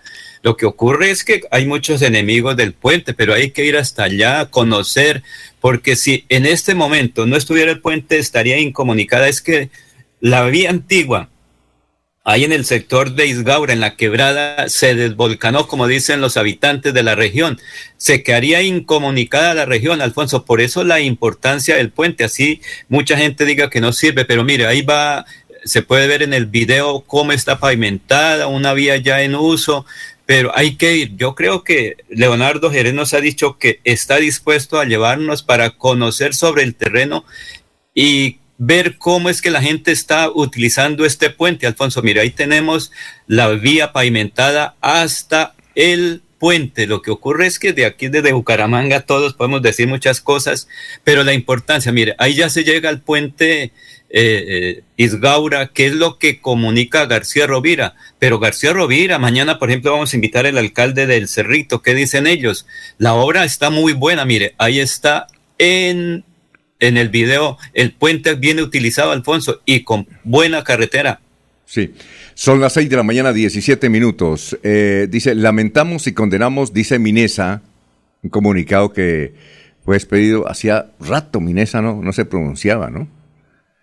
Pero ya se pronunció. Dice, lamenamos, eh, dice Minesa, lamentamos y condenamos profundamente el terrible suceso que ocasionó la muerte del señor Sergio Liscano, ocurrida el viernes 22 de julio, y le hacemos llegar nuestra solidaridad a su familia. Esperamos que las autoridades competentes aclaren prontamente las circunstancias en las que ocurrió eh, su fallecimiento. Igualmente rogamos a quienes quieren sacar provecho de este triste hecho que respeten a la familia minera que hoy está de luto. Minesa es amiga y aliada para el desarrollo de los mineros tradicionales de la región y junto con un grupo de familias mineras de California ha apoyado solidariamente uno de los procesos eh, de formalización más importantes en la historia de Colombia. Igualmente, ante las recurrentes noticias falsas que se difunden por redes sociales, desinformando a la ciudadanía en relación con este hecho, Minesa les permite eh, realizar las siguientes aclaraciones sobre su eh, operación. Primero, Minesa actualmente se encuentra en proceso de reencuadre. ¿Qué será reencuadre? Reencuadre del proyecto de Soto Norte, lo cual implica que no opere ningún tipo de actividad ni se extraen minerales en la región. Segundo, mientras eh, se materializa el reencuadre, Minesa no tiene en trámite ninguna licencia ambiental ante la ALNA. Este mismo proceso de reencuadre mm, continúa encaminado eh, o encaminando sus esfuerzos para fortalecer la minería tradicional y ancestral con buenas prácticas ambientales, sociales y comerciales. Esto se estará desarrollando de la mano de su comunidad en un proceso participativo, recíproco y cohesionado. Nos, gustaría tener una entrevista al aire con algún funcionario de Minesa, pero ha sido supremamente difícil. Ahora, uno no entiende hacia dónde va Minesa, porque el panorama es diferente, es, muy difícil. Petro está contra la minería y todo lo que sea eh, explotar algo en los páramos, no quiere absolutamente nada. Los que siguieron aquí a, Petro, pues están en contra y, el presidente es el que manda. El doctor Duque sí tenía una especie de, de facilitación, por decir algo, hacia Minesa para que desarrollara su proyecto. Pues de acuerdo a la ALNA, pero es que Petro no quiere absolutamente nada y precisamente le están exigiendo al doctor Petro que, que intervenga mm, prácticamente sacando a Minesa del mercado y del campo y de las actividades. Así de difícil está la situación. Son las seis ¿Sí? La situación es muy compleja porque ahí yo creo que el Estado colombiano va a perder la demanda. Eso ahí se demanda y por lo menos un billón de dólares podrán estar en juego ahí porque ellos van a decir cuánto tenían ahí de oro y cuál es la pérdida. Por eso son los señores abogados internacionales en los tratados de libre comercio y de inversiones extranjeras. Yo creo que la empresa no va a perder nada porque ahorita viene un litigio internacional sobre minería y los pocos recursos que estarían destinados para la zona de, de, Sotonorte se los van a llevar para el exterior porque al fin y al cabo ellos han hecho alguna inversión entre comillas y eso va a costar bastante en las demandas internacionales de la minería. Muy bien, son las 6 de la mañana, 21 minutos.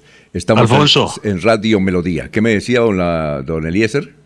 esa costumbre de algunas empresas de no permitir que uno pueda entrevistar a los funcionarios, ¿no? Así, ¿no? solamente Minesa, hay otra que es muy querida por nosotros, la ESA, eh, muy querida por Laurencio. Hace más de ocho días solicité yo una entrevista con una funcionaria para que nos hablara sobre un, un par de proyectos muy buenos y no logré la entrevista.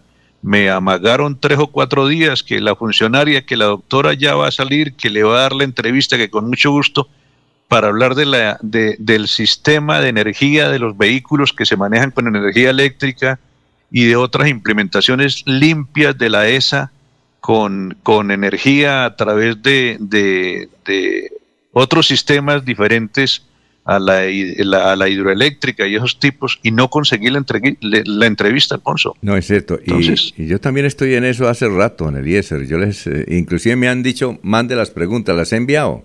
¿Qué preguntas quiero hacerle? ¿Por qué la contratación de la electrificadora de Santander es con la gente de Antioquia?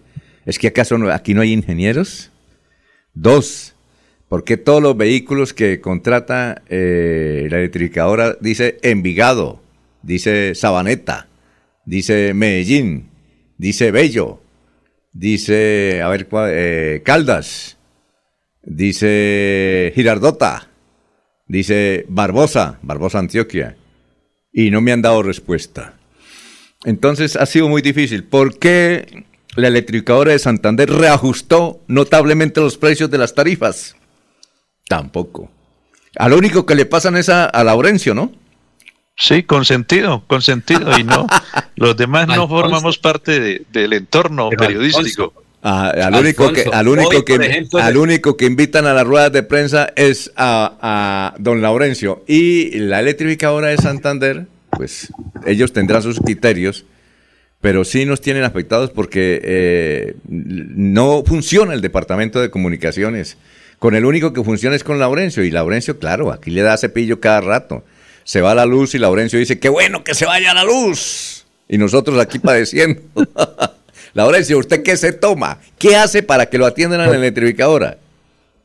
Alfonso, ¿por qué seguir el proceso desde antes de la venta? Sí hayan dicho que la llevaron para Antioquia, pero ahí veo la estructura, las inversiones en Santander. Toca ir por ahí y mirar cómo están. Hoy, por ejemplo, Alfonso, están reunidos a partir de las 8 de la mañana en el hotel, en uno de los hoteles del área metropolitana, directivos de las empresas electrificadoras de Guatemala, Panamá, Salvador y de Colombia, con entidades varias aquí que preside a nivel de Santander, el doctor Mauricio eh, Montoya Bossi y el ingeniero beleño Sergio Fernando Pérez Quitián. Ellos van a estudiar la realización de trabajos, lo que tiene que ver con conexiones, las um, subestaciones, tanto aquí de Colombia como de estas tres naciones, Guatemala, Panamá y El Salvador. Es que la empresa EPM es multinacional y trabaja con criterios empresariales. Esa no es que vamos aquí. Por eso en estos días ya van a inaugurar la primera fase de Hidroituango, que es una de las mayores inversiones para generar energía. No, Laurencio. Pero también la empresa... Laurencio, señor. Laurencio, eso está bien. Pero ¿por qué hacen las cosas como secretas? Por ejemplo, yo no sabía esta reunión con los salvadoreños y guatemaltecos. Si no, le tocamos, si no le tocamos la lengua, no nos cuenta Laurencio. Sí, claro, No, si no, nos cuenta. no, es que eso está en un boletín de prensa. A mí, pero, pero ¿por qué al único que le mandan boletines de prensa es a usted, al único que le permitan entrevistas a usted y a nosotros no? Le mandamos las preguntas a la ciudadanía. estoy abonado allá desde hace 20 años, allá siempre he estado cubriendo esa fuente, he estado pendiente desde Medellín. No, pero es que ellos tienen que, a ver, eh, que nos venga un funcionario y nos responda lo que le estamos preguntando. ¿Por qué la mayor, ¿por qué la mayor contratación de la, de la empresa electrificadora o demuestre lo contrario? Eh, la electrificadora de Santander le da eso a los antioqueños. ¿Por qué? ¿Es que aquí no hay ingenieros? ¿Aquí son malos? ¿Sí? Eh, a ver, ¿por qué? ¿Por qué nos tienen relegados? ¿Por qué todas las placas de los vehículos son de Antioquia? ¿Por qué si la electrificadora es nuestra? Nosotros tenemos derecho. Es decir, que lo digan, pero es que lo hacen como de forma secreta, nomás con una rosquita nada más. ¿Por qué? Eh, hay que darle. Aquí hemos querido entrevistar al gerente, a los funcionarios que vengan. Eh, no, nos invitan a las ruedas de prensa porque tal vez les vamos a decir eso. ¿Sí? Eh, no sé por qué, no sé por qué motivo. Entonces, Laurencio, eso es lo que nosotros protestamos. Pero, Alfonso, ¿A usted lo han invitado a las ruedas de prensa? A mí no me han invitado. A mí nunca me han invitado porque precisamente yo, yo hago ese, ese tipo de preguntas. ¿Sí? No, pero es que también se han realizado virtuales y se puede conectar cualquier ciudadano ahí. Igual que también hay en las instalaciones con frecuencia faltan sillas para la gente que asiste a las ruedas de prensa. Lo que ocurre es que a veces no está uno atento a la invitación y eso sí es un poco difícil, pero lo demás siempre ese, ese, ese debe ser el problema, la falta de sillas. Por eso no nos invitan, Alfonso. No, porque es que ya llegan 25, 30 personas de los diferentes medios a las ruedas de prensa. Exacto.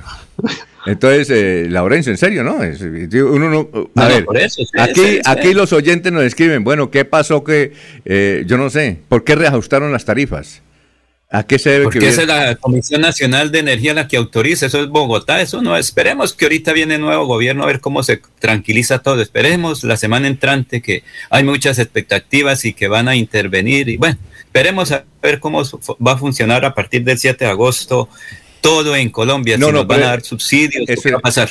Eso está bien, Laurencio, pero pues, que nos expliquen esa situación. El, el doctor eh, Mauricio Mejía nos dice que él va a hacer un debate precisamente eh, sobre si la electrificadora de Santander le está entregando los recursos al fisco departamental legalmente. Dos, ¿por qué está contratando es personal de afuera y no de Santander? Sí, ¿por qué es eso? Esa es la pregunta que nosotros queremos hacerle. ¿Por qué, Porque todos son antioqueños? Pero antes déjeme, eh, vamos a saludar al, al concejal, vamos a saludar al concejal Tito Rangel, de la ciudad de Bucaramanga. Doctor Tito, tenga usted muy buenos días. Muy buenos días para todos. Un abrazo especial, saludos para Alfonso, todo el equipo, toda la mesa de trabajo. Bueno, es que ayer nos enviaron un comunicado eh, de parte de su departamento de prensa diciendo que esta tarde va a ser un debate usted eh, para eh, solicitar y aclarar por qué el alto costo de vida en Bucaramanga. ¿Es así? Sí, señor. Eh, hemos estado inquietos en los últimos meses, además escuchando a los ciudadanos que nos escriben o nos encontramos en la calle y nos comentan el alza de precios que todos los días estamos viviendo. Cada, cada mañana tenemos una sorpresa, ¿no? Y, y suben y suben los precios de la canasta familiar, suben los precios en el mercado, en la plaza, en el granero, y la gente ya no sabe qué hacer. Así que nos tomamos la tarea de de abrazar ese, ese proyecto, de asumir esa tarea y investigar un poco respecto al tema, quién controla eh, el alza y la variedad en los precios en la ciudad. Exacto. Eh, aquí, doctor Tito, usted es muy joven, ¿no? Usted es muy joven, pero le cuento que hace, hace, hace 30 años había una, una inspección de precios, pesas y medidas de la ciudad de Bucaramanga y era la secretaría que más noticias votaba y nosotros los periodistas entrevistamos a... Era Estrella el, que estaba ahí eh, al frente de esa entidad porque sí sancionaba. ¿Por qué ahora no existe eso en la alcaldía de Bucaramanga? Precisamente esa fue la inquietud.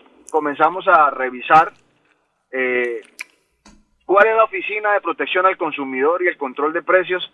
Y realmente la oficina se llama así, control de precios, pesas y medidas y es una dependencia que está en la Secretaría del Interior y todavía existe, pero está dormida.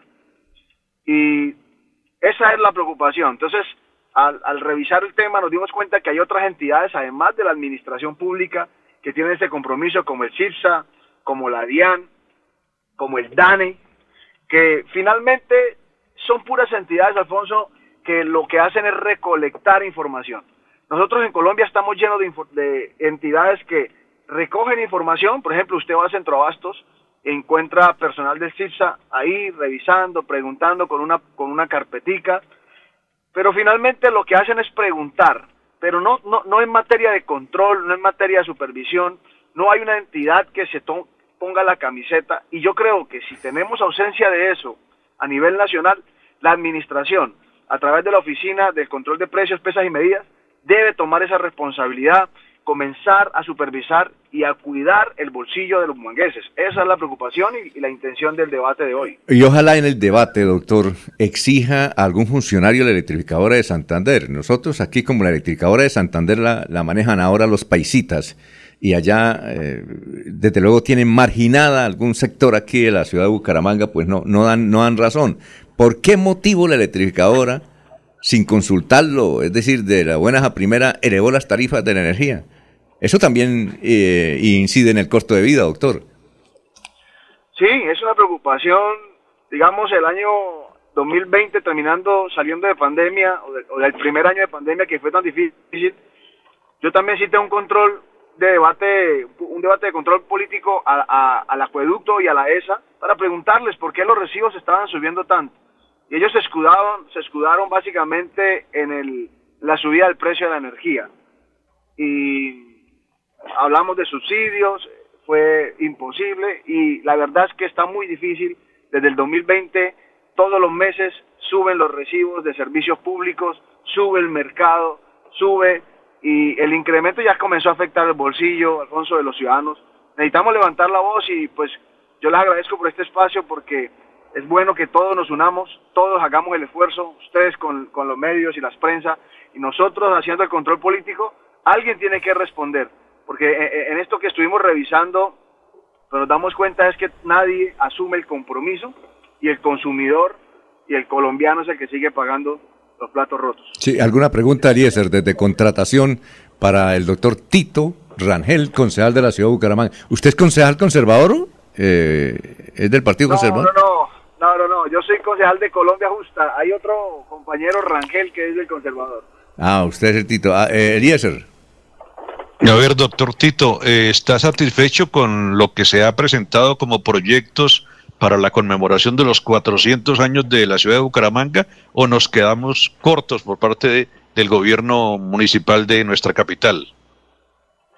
Bueno, yo le, yo le cuento que la expectativa es grande y radiqué con unos compañeros junto al presidente que de paso los invito para que estén pendientes. Este jueves tendremos un debate importante respecto al proceso de contratación que es con Bolsa Mercantil, que ha decidido hacer este alcalde Juan Carlos y proceso de contratación que nos genera serias dudas a algunos concejales, porque es, un, es, un, es una, una, manera... Para... Aló. Para que el primo acostumbrado al SECOP, al SECOP 2 y esa fue mucho más fácil eh, para poder accesar quién contrata quién es el contratista, cuánto vale, qué están haciendo, pero esta forma es difícil. Y el jueves lo vamos a hacer porque también vamos a hablar de los contratos que se hacen para la celebración de los 400 años. Pues nosotros esperamos que, que sea al nivel que Bucaramanga lo merece. Mm, tenemos la información que nos ha llegado escrita de algunos eventos culturales. Yo creo que es positivo para la ciudad y lo merece la ciudad, pero pues el jueves sabremos a ciencia cierta qué se está contratando y cómo se está contratando. Muy bien, perfecto. Eh, bueno, se nos acabó el tiempo. Eh, entonces esta tarde empieza a las 2 el, evento ahí en el Consejo, ¿no? 2 de la tarde, eh, invitar a los ciudadanos a que estén muy atentos, nos acompañen por las redes sociales, si no pueden llegar al recinto, las puertas están abiertas a los medios de comunicación y que todos podamos ponerle la lupa a este tema y cuidemos el bolsillo de todos. Muy bien, perfecto. Muy amable, doctor Tito Rangel, concejal de la ciudad de Bucaramanga. Muy amable, ¿no? No, Alfonso, gracias a ustedes por estar pendientes, por abrir estos espacios. Les mando un abrazo fuerte a toda la mesa. Dios los bendiga y feliz día. Son las 6 de la mañana, 35 minutos. En Melodía valoramos su participación.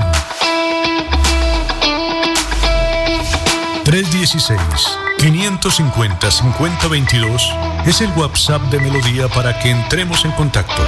Envíenos videos o fotografías de las noticias de su comunidad y las publicaremos en nuestros medios digitales. 316-550-5022. El WhatsApp de Melodía para destacar su voz. Melodía, la que manda en sintonía. Encuentra.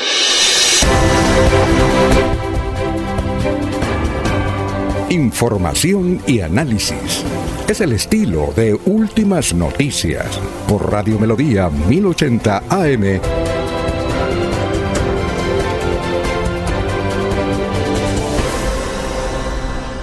En Hogar como Ultrasan, encuentra en todas nuestras tiendas lavadoras, neveras, televisores, mini componentes y muchos productos de la marca LG que puedes comprar de contado o a crédito por nuestros convenios con electrificadoras y libranza. Encuéntranos también en comultrasan.com. Vigilado Super Solidaria. Hola, soy Jorge Rausch y quiero invitarte a participar del gran evento Rescatando los Sabores de Colombia con Cajazán. Es este 29 de julio en Bucaramanga. Ahí estaré yo con ustedes. Los esperamos. Les mando un abrazo.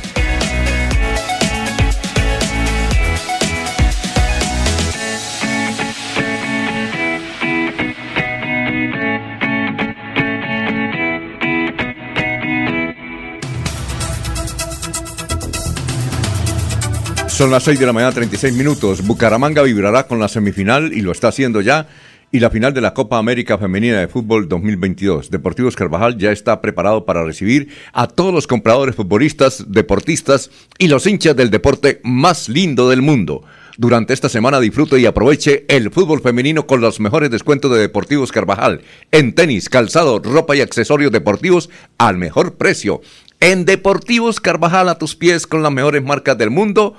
Hoy con la selección Colombia femenina de fútbol que ayer tuvo un triunfo espectacular. Son las 6 y 37. Muy bien. Ya tenemos a Sabino Caballero, director de contenido de Melodía en línea.com. Sabino, ¿cómo está? Tenga usted muy buenos días. Son las 6 y 38. ¿Cuáles son las tendencias de hoy? Muy buenos días, Alfonso, y a todas las personas que nos siguen a través de nuestras redes sociales. Recordarles 316-550-5022, nuestro WhatsApp de Melodía. Bueno, eh, temas, eh, fútbol y política. Entonces, en este caso, eh, la gente está opinando sobre la Copa América, sobre femenina, ¿no? Sobre Linda Caicedo, quien fue la que hizo el gol, pero también está hablando de política sobre el clan del Golfo y el nombramiento del nuevo comisionado para la paz.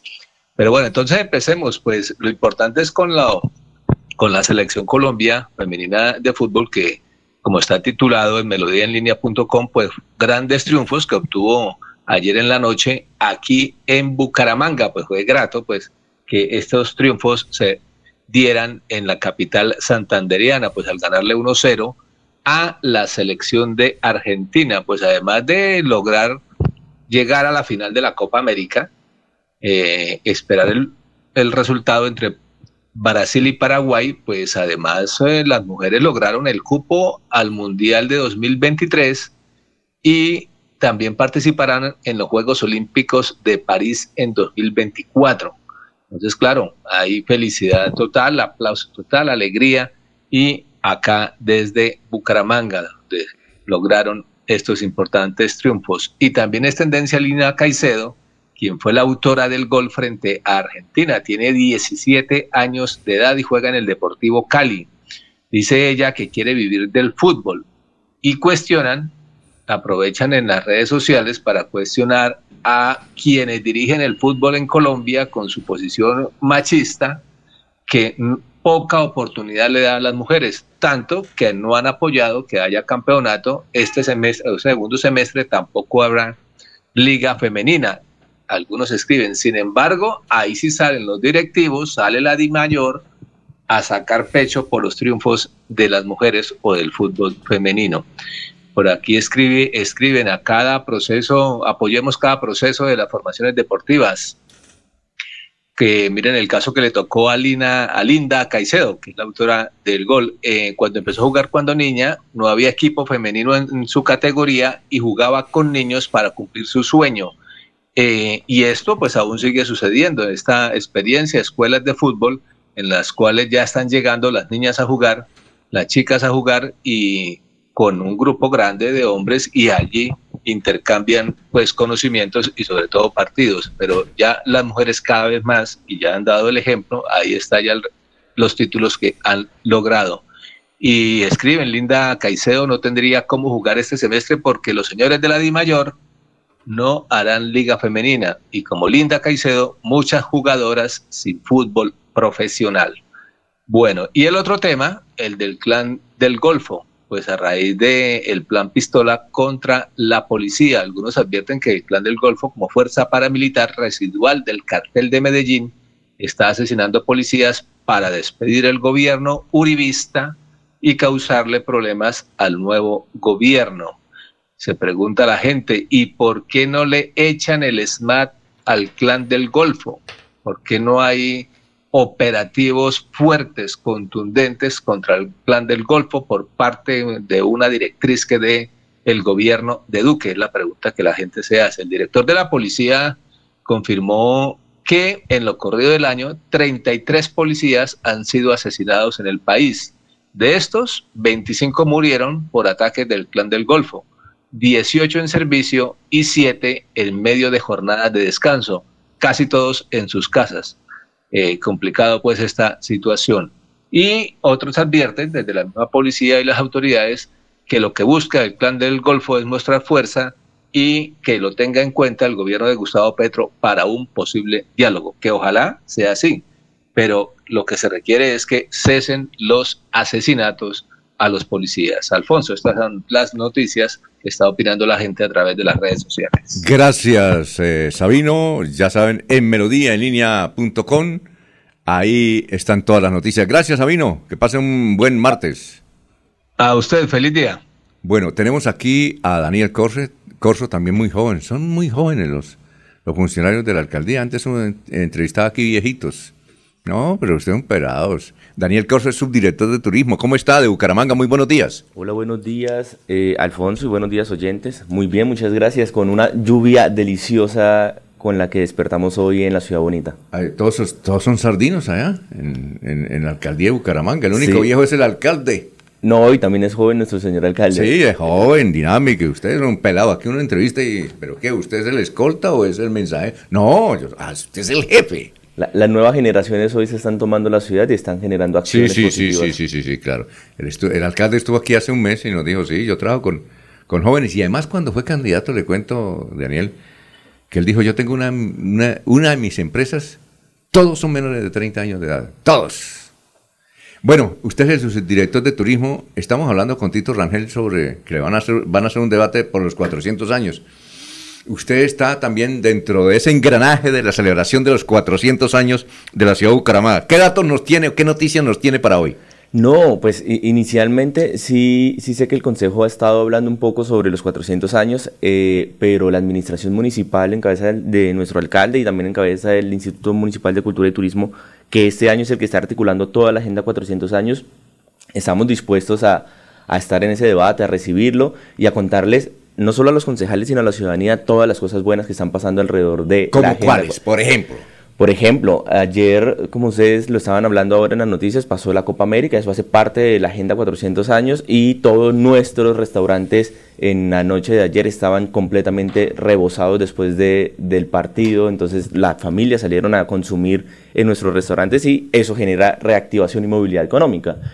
Eso desde ayer a modo de restaurantes pero hoy también salió una noticia en Vanguardia Liberal hablando de la ocupación hotelera. Sí, claro. Del jueves al viernes la ocupación estaba en 70%, del viernes al sábado de 77% y de sábado a domingo fue el 90% en nuestra ciudad. ¿Qué implica eso? Implica que prácticamente 5.000 turistas estaban en nuestra ciudad alrededor de la Agenda 400 años. Ah, muy bien. Eh, estos conciertos como Fonseca, que va a estar aquí, eh, Marc Anthony y otros artistas de renombre internacional, ¿hacen parte de los 400 años o eso es aparte? Recuerden que la Agenda 400 años no solo se compone eh, por agenda que lidera la administración municipal, sino también agenda de privados y agenda de empresarios que se quisieron vincular en esta gran celebración de nuestros cumpleaños y especialmente el concierto que va a ocurrir el 8 de septiembre, que es el concierto, el megaconcierto que va a ocurrir en el en el estadio Alfonso Flores, Alfonso López, eh, hace parte de la Agenda 400 años. La alcaldía municipal no puso ningún, ningún dinero ahí. ¿Ah, no? No, cero. Ah, ¿eso quién...? Lo, un, empresario eh, iba a hacer ese concierto en Bogotá, Medellín, en algunas de las ciudades donde ocurren estos megaconciertos, y lo que sí se pudo coordinar con el empresario es traerlo a la ciudad. Estamos de 400 años. Pero la alcaldía Nada, únicamente va y paga la boleta y entra. Sí, los que vamos a ir, porque esperamos ir, nos toca pagar palco, porque ah, es lo que se está vendiendo. Pero ese concierto se enmarcó en los 400 años porque definitivamente va a beneficiar a la ciudad trayendo nuevas personas de otras ciudades para que vengan y disfruten de ese concierto, pero la alcaldía y pueden como es tener la confirmación de eso desde todas las partes, no está poniendo ninguna, ningún peso en ese concierto, más allá de vincularlo a la Agenda 400 años y de facilitar, por ejemplo, que empresarios locales compren boletería para posiblemente darlas de forma gratuita a ciudadanos. Ah, bueno, va a estar Marc Anthony, ¿quién va a estar? Porque... Va, a estar Marc Anthony, Cristian Nodal y Silvestre Dangón, son los tres pues, cantantes más importantes. No. Pero además hay unos teloneros también muy, por ejemplo, hay uno de nuestra ciudad que es eh, este ranchero. Eh, ¿Cuál será?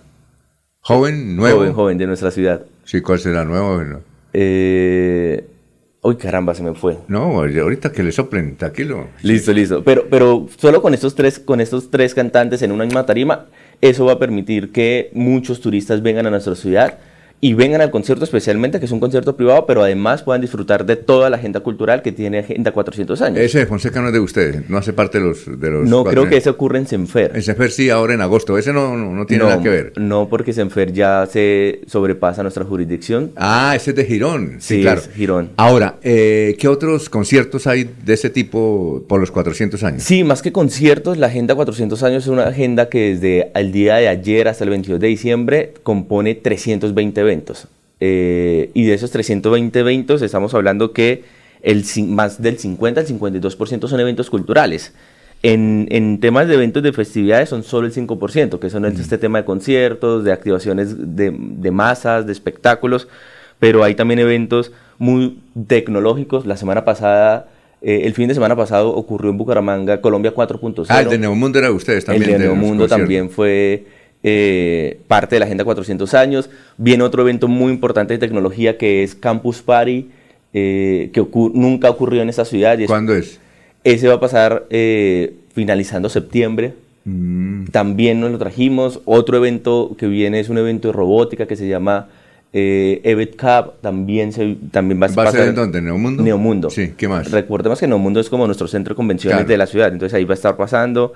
Hay varios eventos de moda, también nuestra ciudad tiene como, como esa vocación empresarial en términos de, de manufactura, eh, de la creación de ropa de niños, entonces hay varios eventos de moda que se están creando con empresarios locales, por ejemplo, va a ocurrir Santander Diseña, financiado por la Administración Municipal, Bucaramanga Diseña, financiado por la Administración Municipal, Santander Fashion Week también está financiado con, ah, con recursos de Agenda 400 años.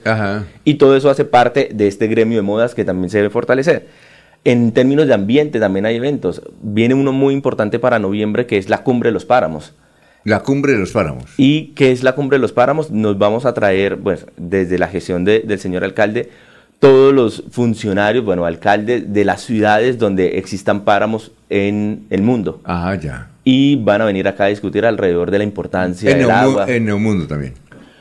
Probablemente en Neomundo, pero también queremos hacer cosas eh, en el auditorio que queda en el acueducto metropolitano, ah, dado que pues, es importante articular el acueducto, que definitivamente su misión es defender el agua y proveer agua a todos los, a los ciudadanos. Entonces, esta Agenda 400 ¿Musicales así importantes? musicales. Por ejemplo, la UIS también se vinculó a esta Agenda 400 No, pero así conciertos tipo Marc Anthony Llano, ¿ese únicamente? Ese es el concierto más grande del, marco de la Agenda 400 años. Nosotros en... Y la maratón, ¿no? La, la maratón, la media maratón. Ah, sí, la media maratón. La media maratón de Bucaramanga también, por ejemplo, hay recursos de 400 años en ese evento. Mm. Eh, entonces, hoy los empresarios pueden hablar eh, a carta abierta que definitivamente esta eh, este proyecto de Agenda 400 años les permitió fortalecer sus eventos en la ciudad. Bueno, eh, es hasta el 22 de diciembre, ¿no? La agenda que tenemos es hasta el 22 de diciembre. Ya después del 22 de diciembre esperamos la ciudadanía disfrute de un alumbrado público navideño que se logró. Ah, sí. Esa es, la otra chiva. A ver, cuéntenos. Ahí, a ver, le sacaron plática la electrificadora, que más tacaños que eso es para Santander, no quieren nada, todo es para Antioquia. No, la todo es para Medellín, todo es para... Eso está bien, pero hermano, aquí no te dejan mirando para lo alto. No, no, no, te cuento que la electrificadora de Santander se unió a esta gran celebración. ¿Y qué van a hacer? Aportando un, un, alumbrado navideño nunca antes visto en esa ciudad. Ah, sí, van a, van a hacer ellos. Sí, ellos van a aportar. Hay que sacarle la plata antes de que la lleve para Antioquia. A ver, ¿y qué van a hacer ellos?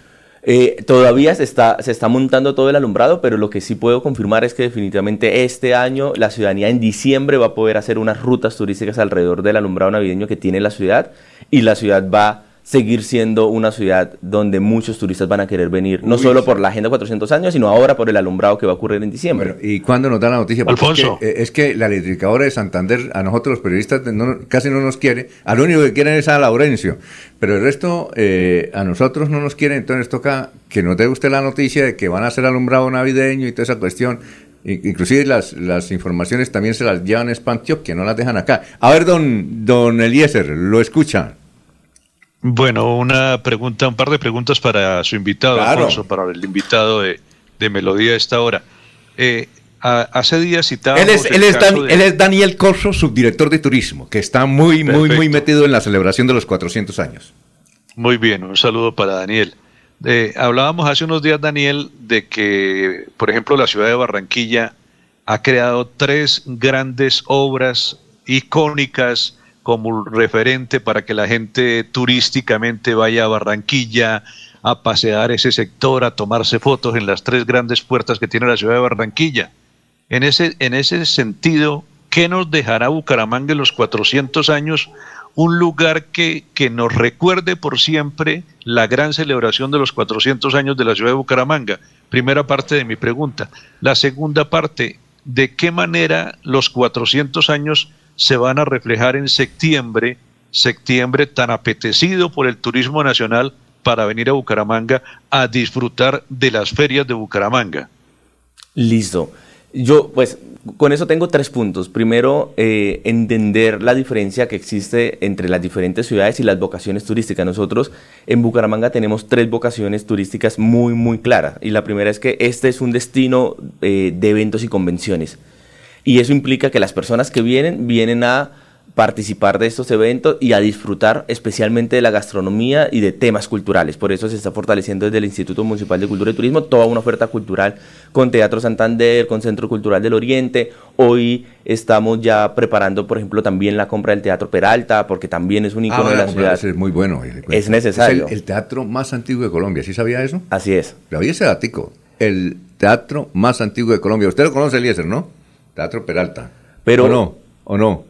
Ahí se claro que sí, claro. Y, si no lo conoce, tenemos que ir apenas ya, ya, esté en las manos de la administración municipal. Es una joya. Eh, entonces, em, lo que está haciendo la administración es fortalecer la oferta cultural por el tipo de turista que viene. Eh, pero además, tú dices, bueno, ¿qué le va a dejar a la ciudad donde nos podemos tomar fotos? Se está pensando con el taller de arquitectura y la Secretaría de Infraestructura eh, crear frente a Neomundo, donde está la hormiga, unas letras grandes donde esté como eh, el icono, pues las letras que, que, están pasando en casi todos los destinos turísticos de Yo Amo Bucaramanga. Entonces ahí queremos ponerlo para que la ciudadanía se pueda, pues más que la ciudadanía, los turistas cuando vengan a Bucaramanga puedan tomarse en fotografías alrededor de ello. ¿Y por qué ahí? Porque lo que les estoy diciendo, Bucaramanga tiene una vocación completamente definida que es turismo de eventos y convenciones. ¿Y dónde ocurre ese turismo de eventos y convenciones? En Neomundo. Entonces las personas prácticamente se agrupan en Neomundo, entonces ahí queremos que salgan las fotografías y evidentemente también motivar a que los, los turistas que están ahí puedan luego trasladarse a nuestros restaurantes, pues nuestros hoteles los ocupan, eh, tomen nuestro taxi y empiecen a generar que ese ingreso que no estaba en la ciudad se empiece a mover en la ciudad. Y frente a la segunda pregunta de cómo estamos articulando la Feria Bonita con 400 años, pues este año se reactiva la Feria Bonita muy similar a como eh, hace algunos años la presentábamos. ¿Por qué? Porque es la Feria Bonita en el marco de los 400 años. Entonces, este año queremos nuevamente permitir que la ciudadanía se tome la ciudad en septiembre. ¿Eso qué significa?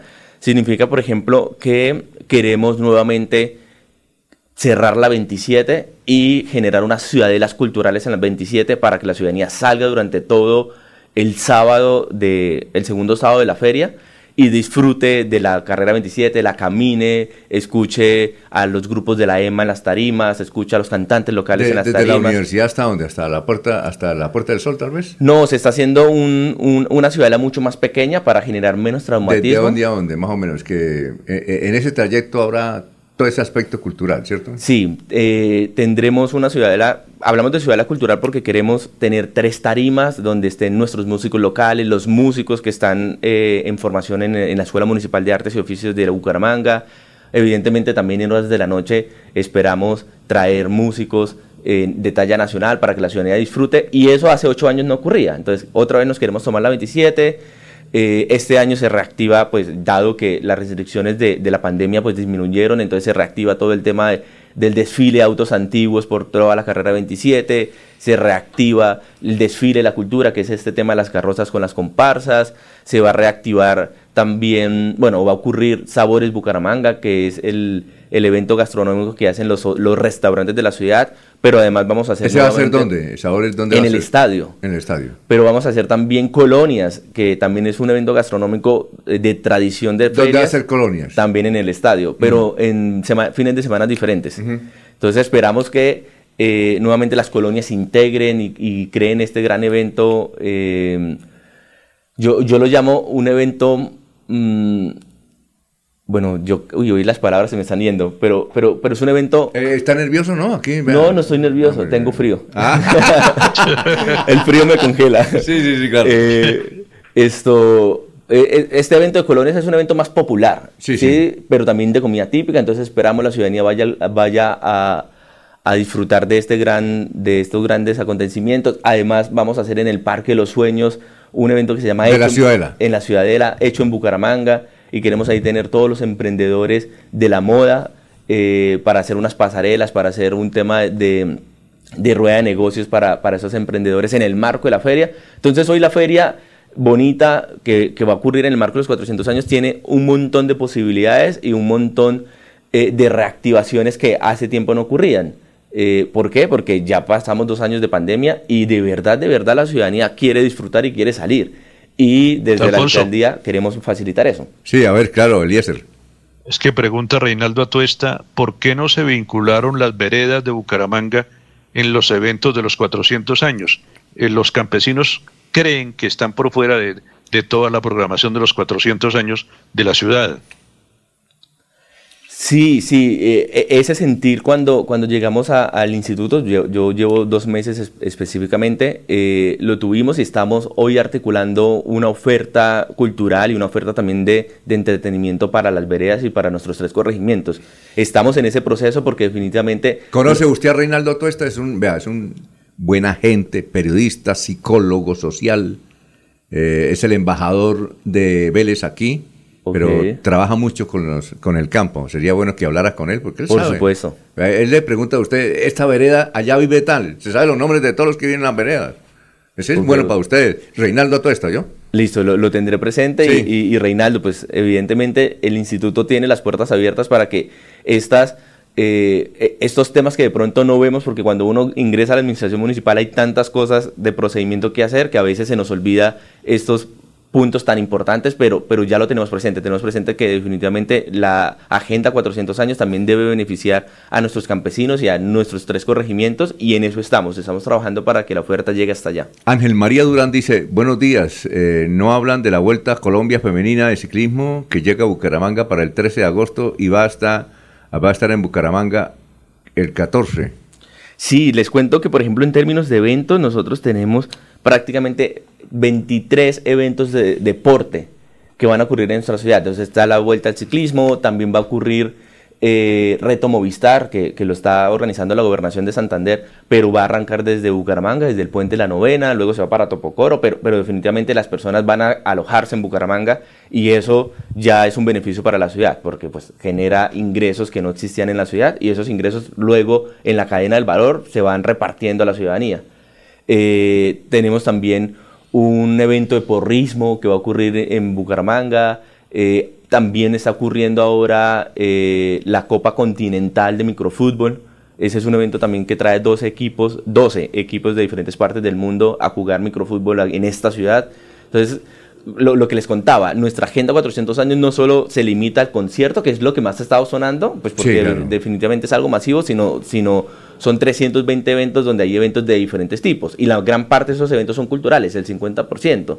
Y estamos hablando que hay deportivos, tecnológicos, también hay eventos mucho más de nichos, entonces vienen, eh, ese año ocurrió por ejemplo el Congreso de Cardiólogos en la ciudad y eso eh, pues es, una gran apuesta de que todos los congresos en términos de salud y medicina puedan ocurrir en la ciudad por, otra razón, y es no solo porque somos turismo de eventos y convenciones, sino porque también Bucaramanga Metropolitana se considera turismo de salud.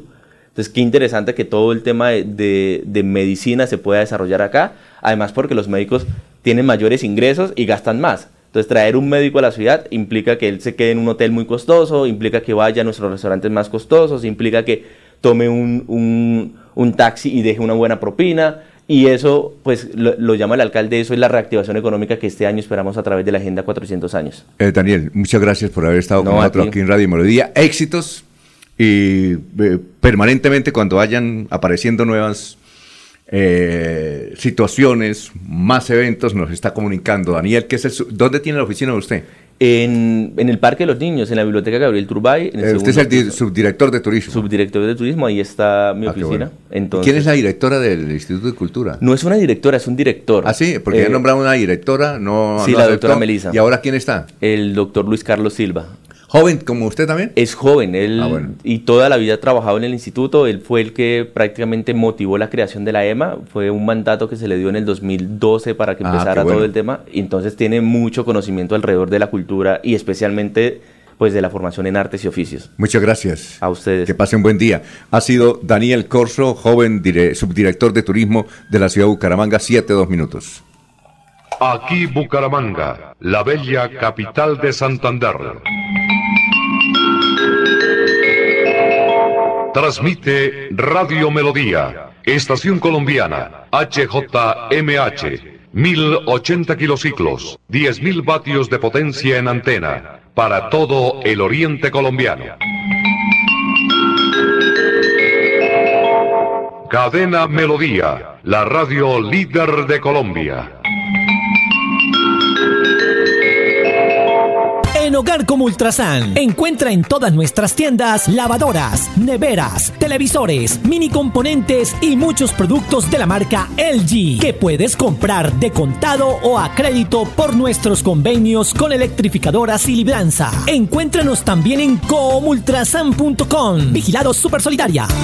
Nuevamente estará en Bucaramanga atendiendo a sus pacientes el médico especializado en medicina biológica alternativa y complementaria, doctor Ricardo González Parra el sábado 6 y domingo 7 de agosto. Si está enfermo, es hora de agendar su cita médica. Tratamientos con medicamentos naturales, sin químicos. Recuerde, el sábado 6 y domingo 7 de agosto los atenderá el médico, el doctor Ricardo González Parra. Agende su cita médica sin costo al 313-392-2623. 313-392-2623.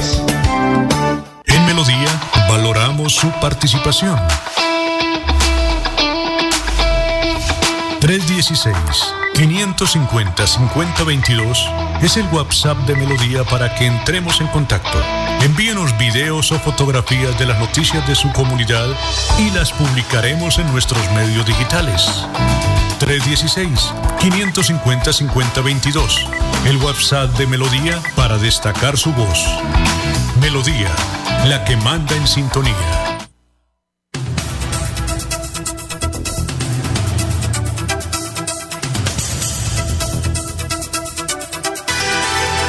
Muy bien, son las 7 de la mañana, 4 minutos. Los oyentes eh, escriben, a ver, hay varios, eh, a ver, Gustavo Penilla Gómez dice, se ha observado que ningún organismo ni dirigente de derechos humanos ha condenado los asesinatos de policías. Pareciera que esas vías no les importa.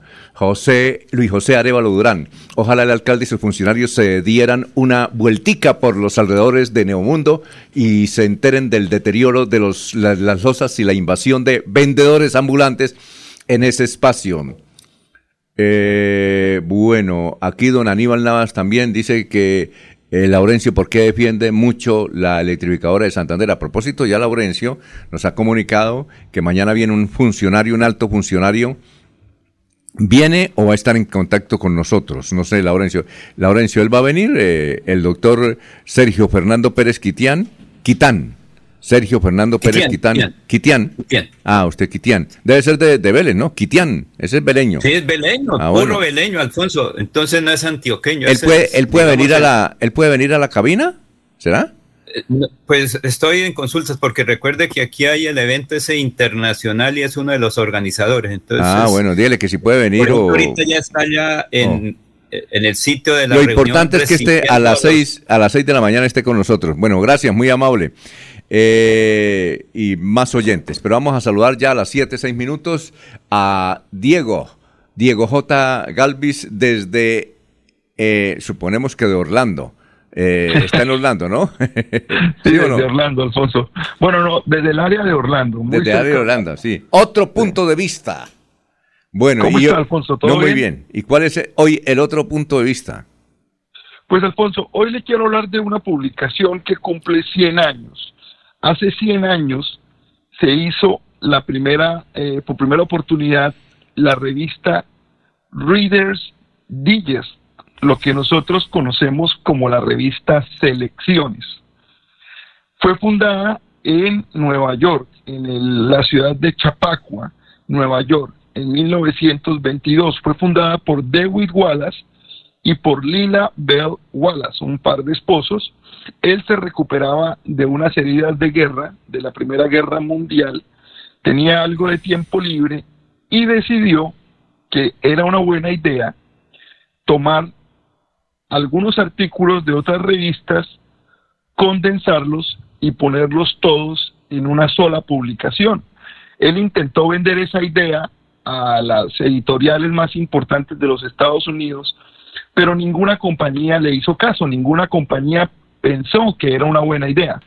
Por eso él y su esposa se tomaron la molestia de escribir cinco mil cartas a Alfonso, a algunos conocidos, a algunos amigos y a gente de todos los Estados Unidos, ofreciéndoles una nueva revista que tenía 30 artículos, uno para cada día, y que era artículos resumen de otras publicaciones. Por eso se llama Reader's Digest. Reader's Digest traduce al español algo así como lo que los lectores quieren o como lo que a los lectores les gusta.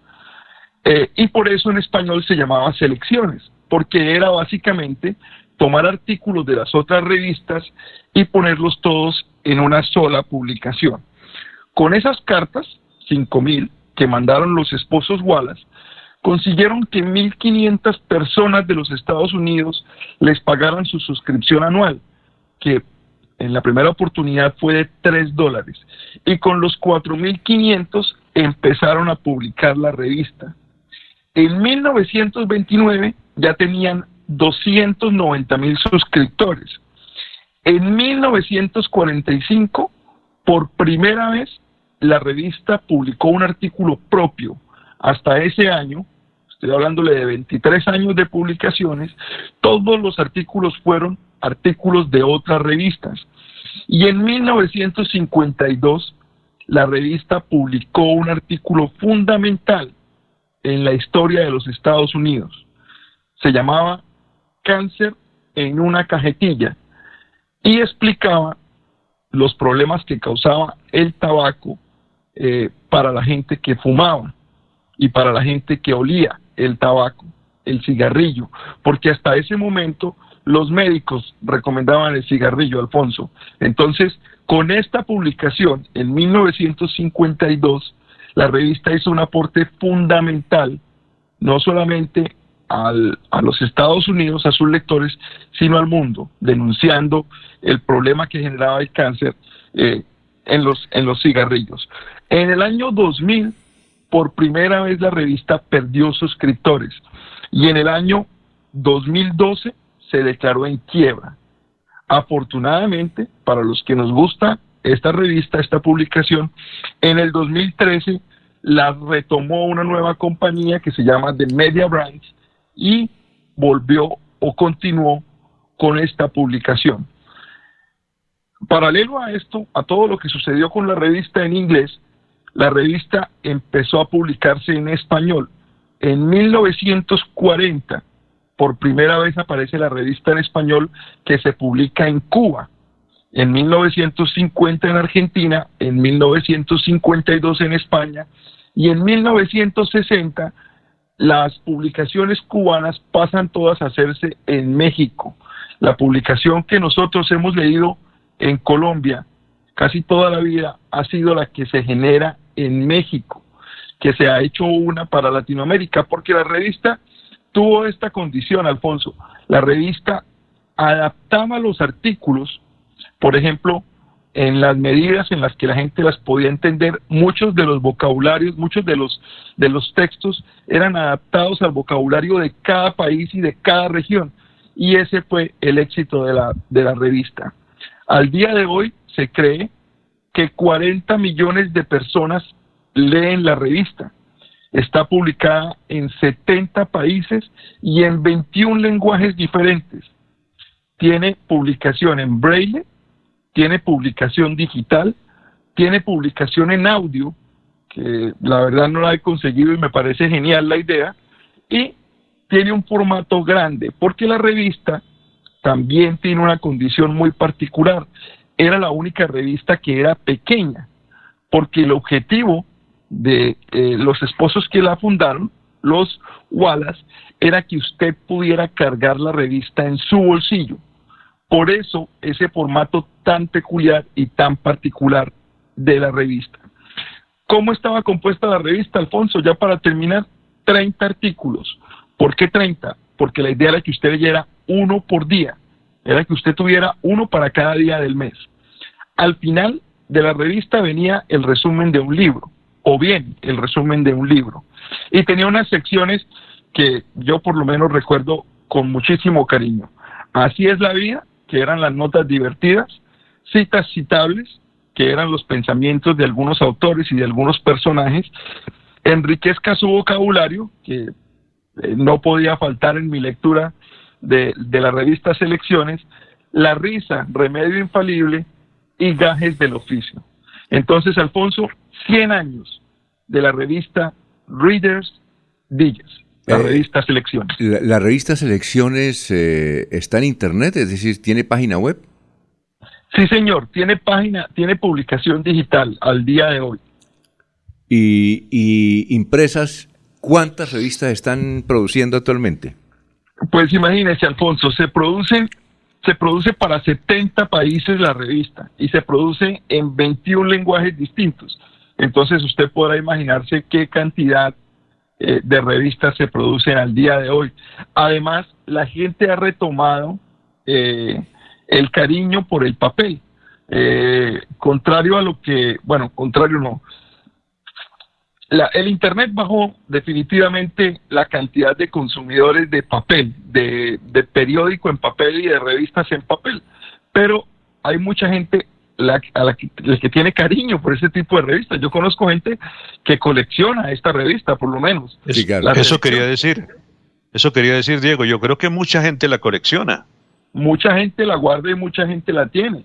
y, y, siempre ha tenido el mismo formato que ha sido un formato inusual para una revista. Nosotros no teníamos ninguna revista eh, que se pareciera a la revista Selecciones en cuanto a su tamaño, en cuanto a su cantidad de hojas y en cuanto a su papel. Oiga, Diego, usted, Diego, usted dice que la revista eh, se publica con el lenguaje y los modismos de cada país. Eh, o sea que para Colombia hay una revista diferente. Tengo entendido que para una parte de Latinoamérica es la misma. No le podría eh, decir, no le podría asegurar que Colombia tiene una en particular. Pero, por ejemplo, recuerde que los sistemas métricos en los Estados Unidos, en el Reino Unido, eh, son completamente distintos al sistema métrico colombiano. Entonces, seguramente hacer un artículo hablando de yardas y de pies eh, no funcionaría tan bien para el lector en nuestro país y en Latinoamérica. Entonces, ellos adaptan parte de ese lenguaje. Yo tengo entendido que la revista que conseguimos en Colombia es una revista que se hace en México.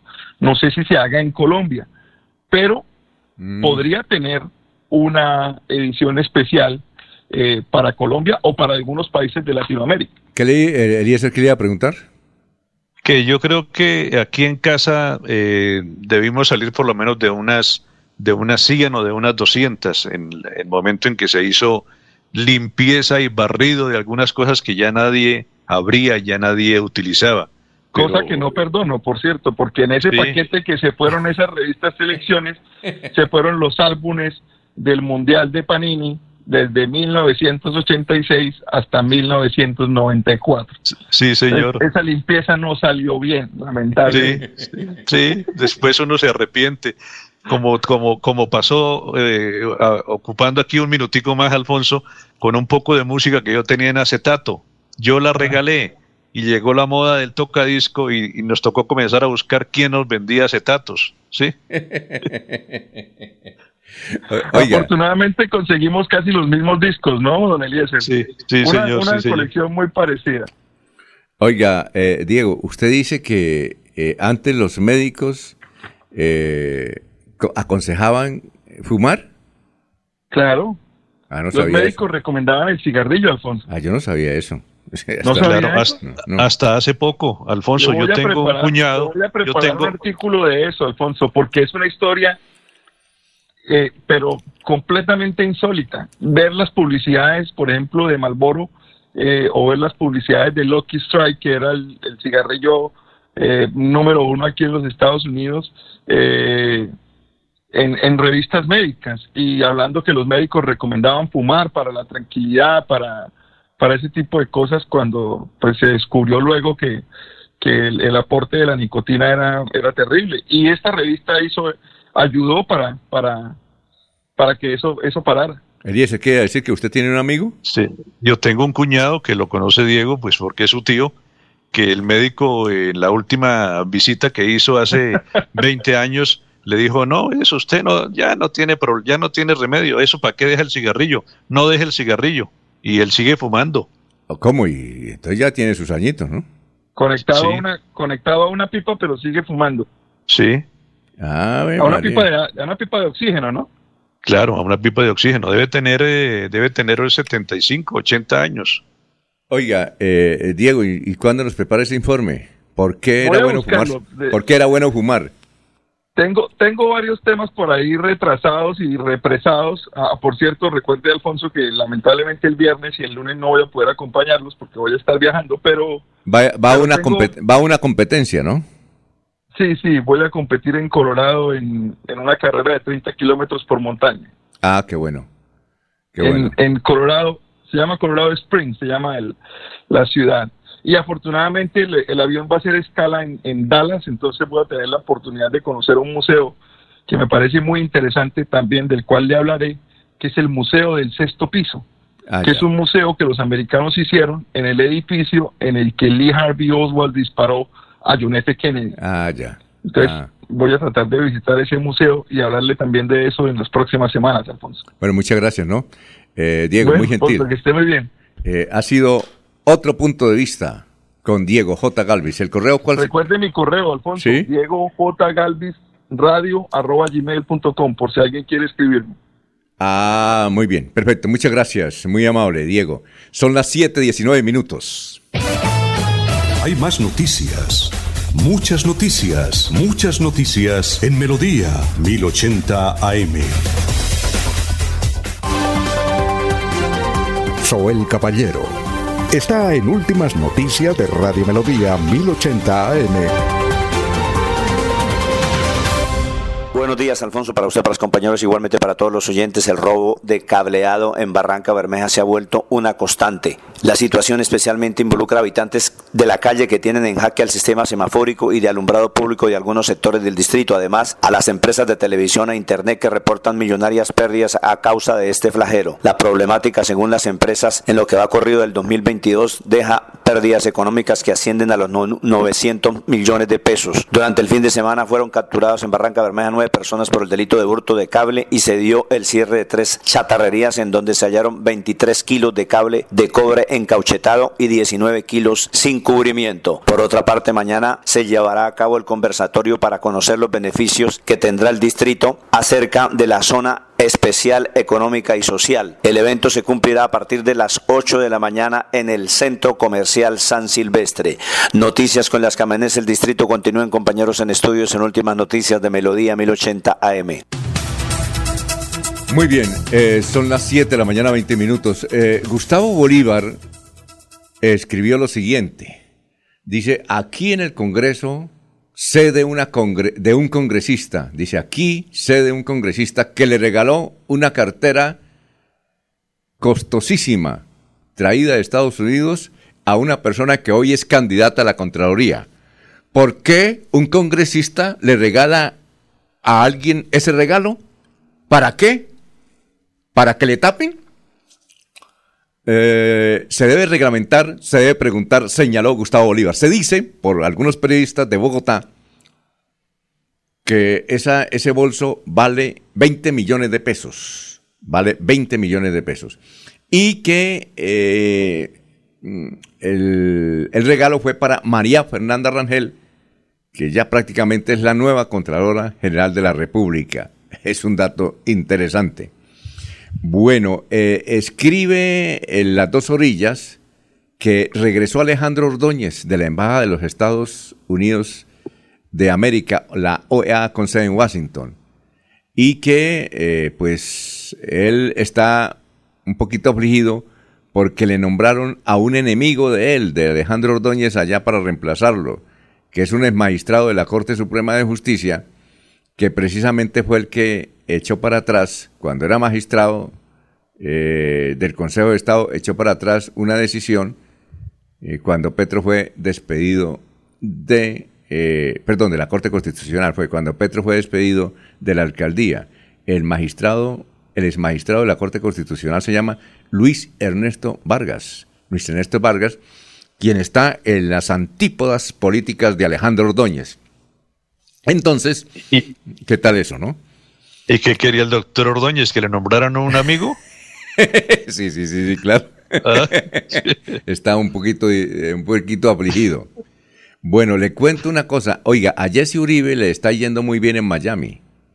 Tanto así que ha hecho varios conciertos en estos días con su esposa Paola Jara y eh, ya compró una camioneta que le valió 300 millones de pesos, marca Cadillac.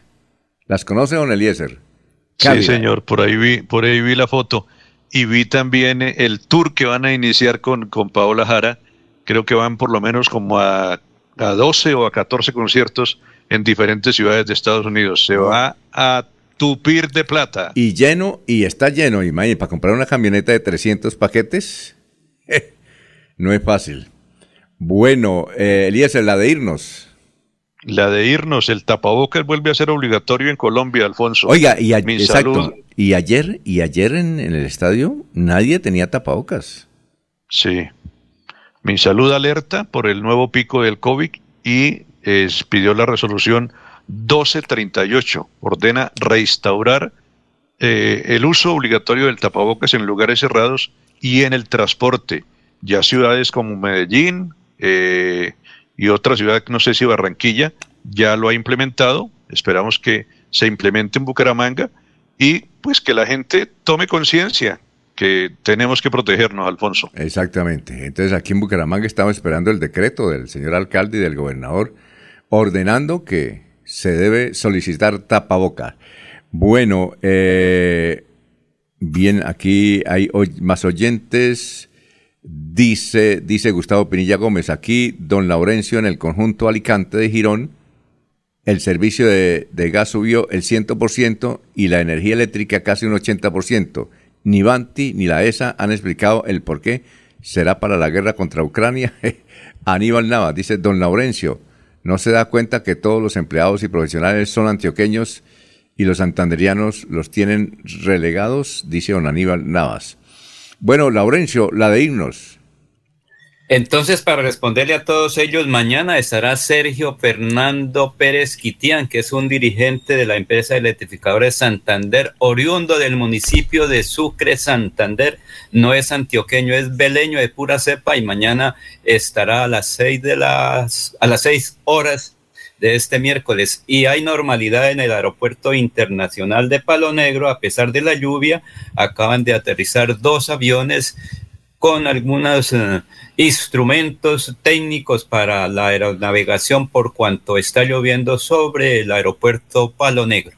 Alfonso, y hablando de aviones, ha dicho Nicolás Maduro que en los últimos días han derribado cuatro aviones colombianos en territorio venezolano, ¿no? ¿Y eso? ¿Y, y los pilotos muertos o qué?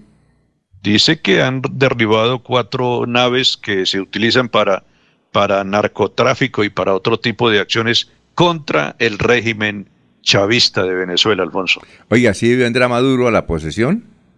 Porque Petro dijo, yo también puedo tener mis invitados. Y parece que Petro lo invitó.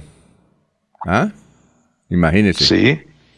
Es posible que llegue después de que, de que asuma el cargo como presidente porque quien no quiere que venga es eh, el presidente saliente, ¿no? Sí, señor.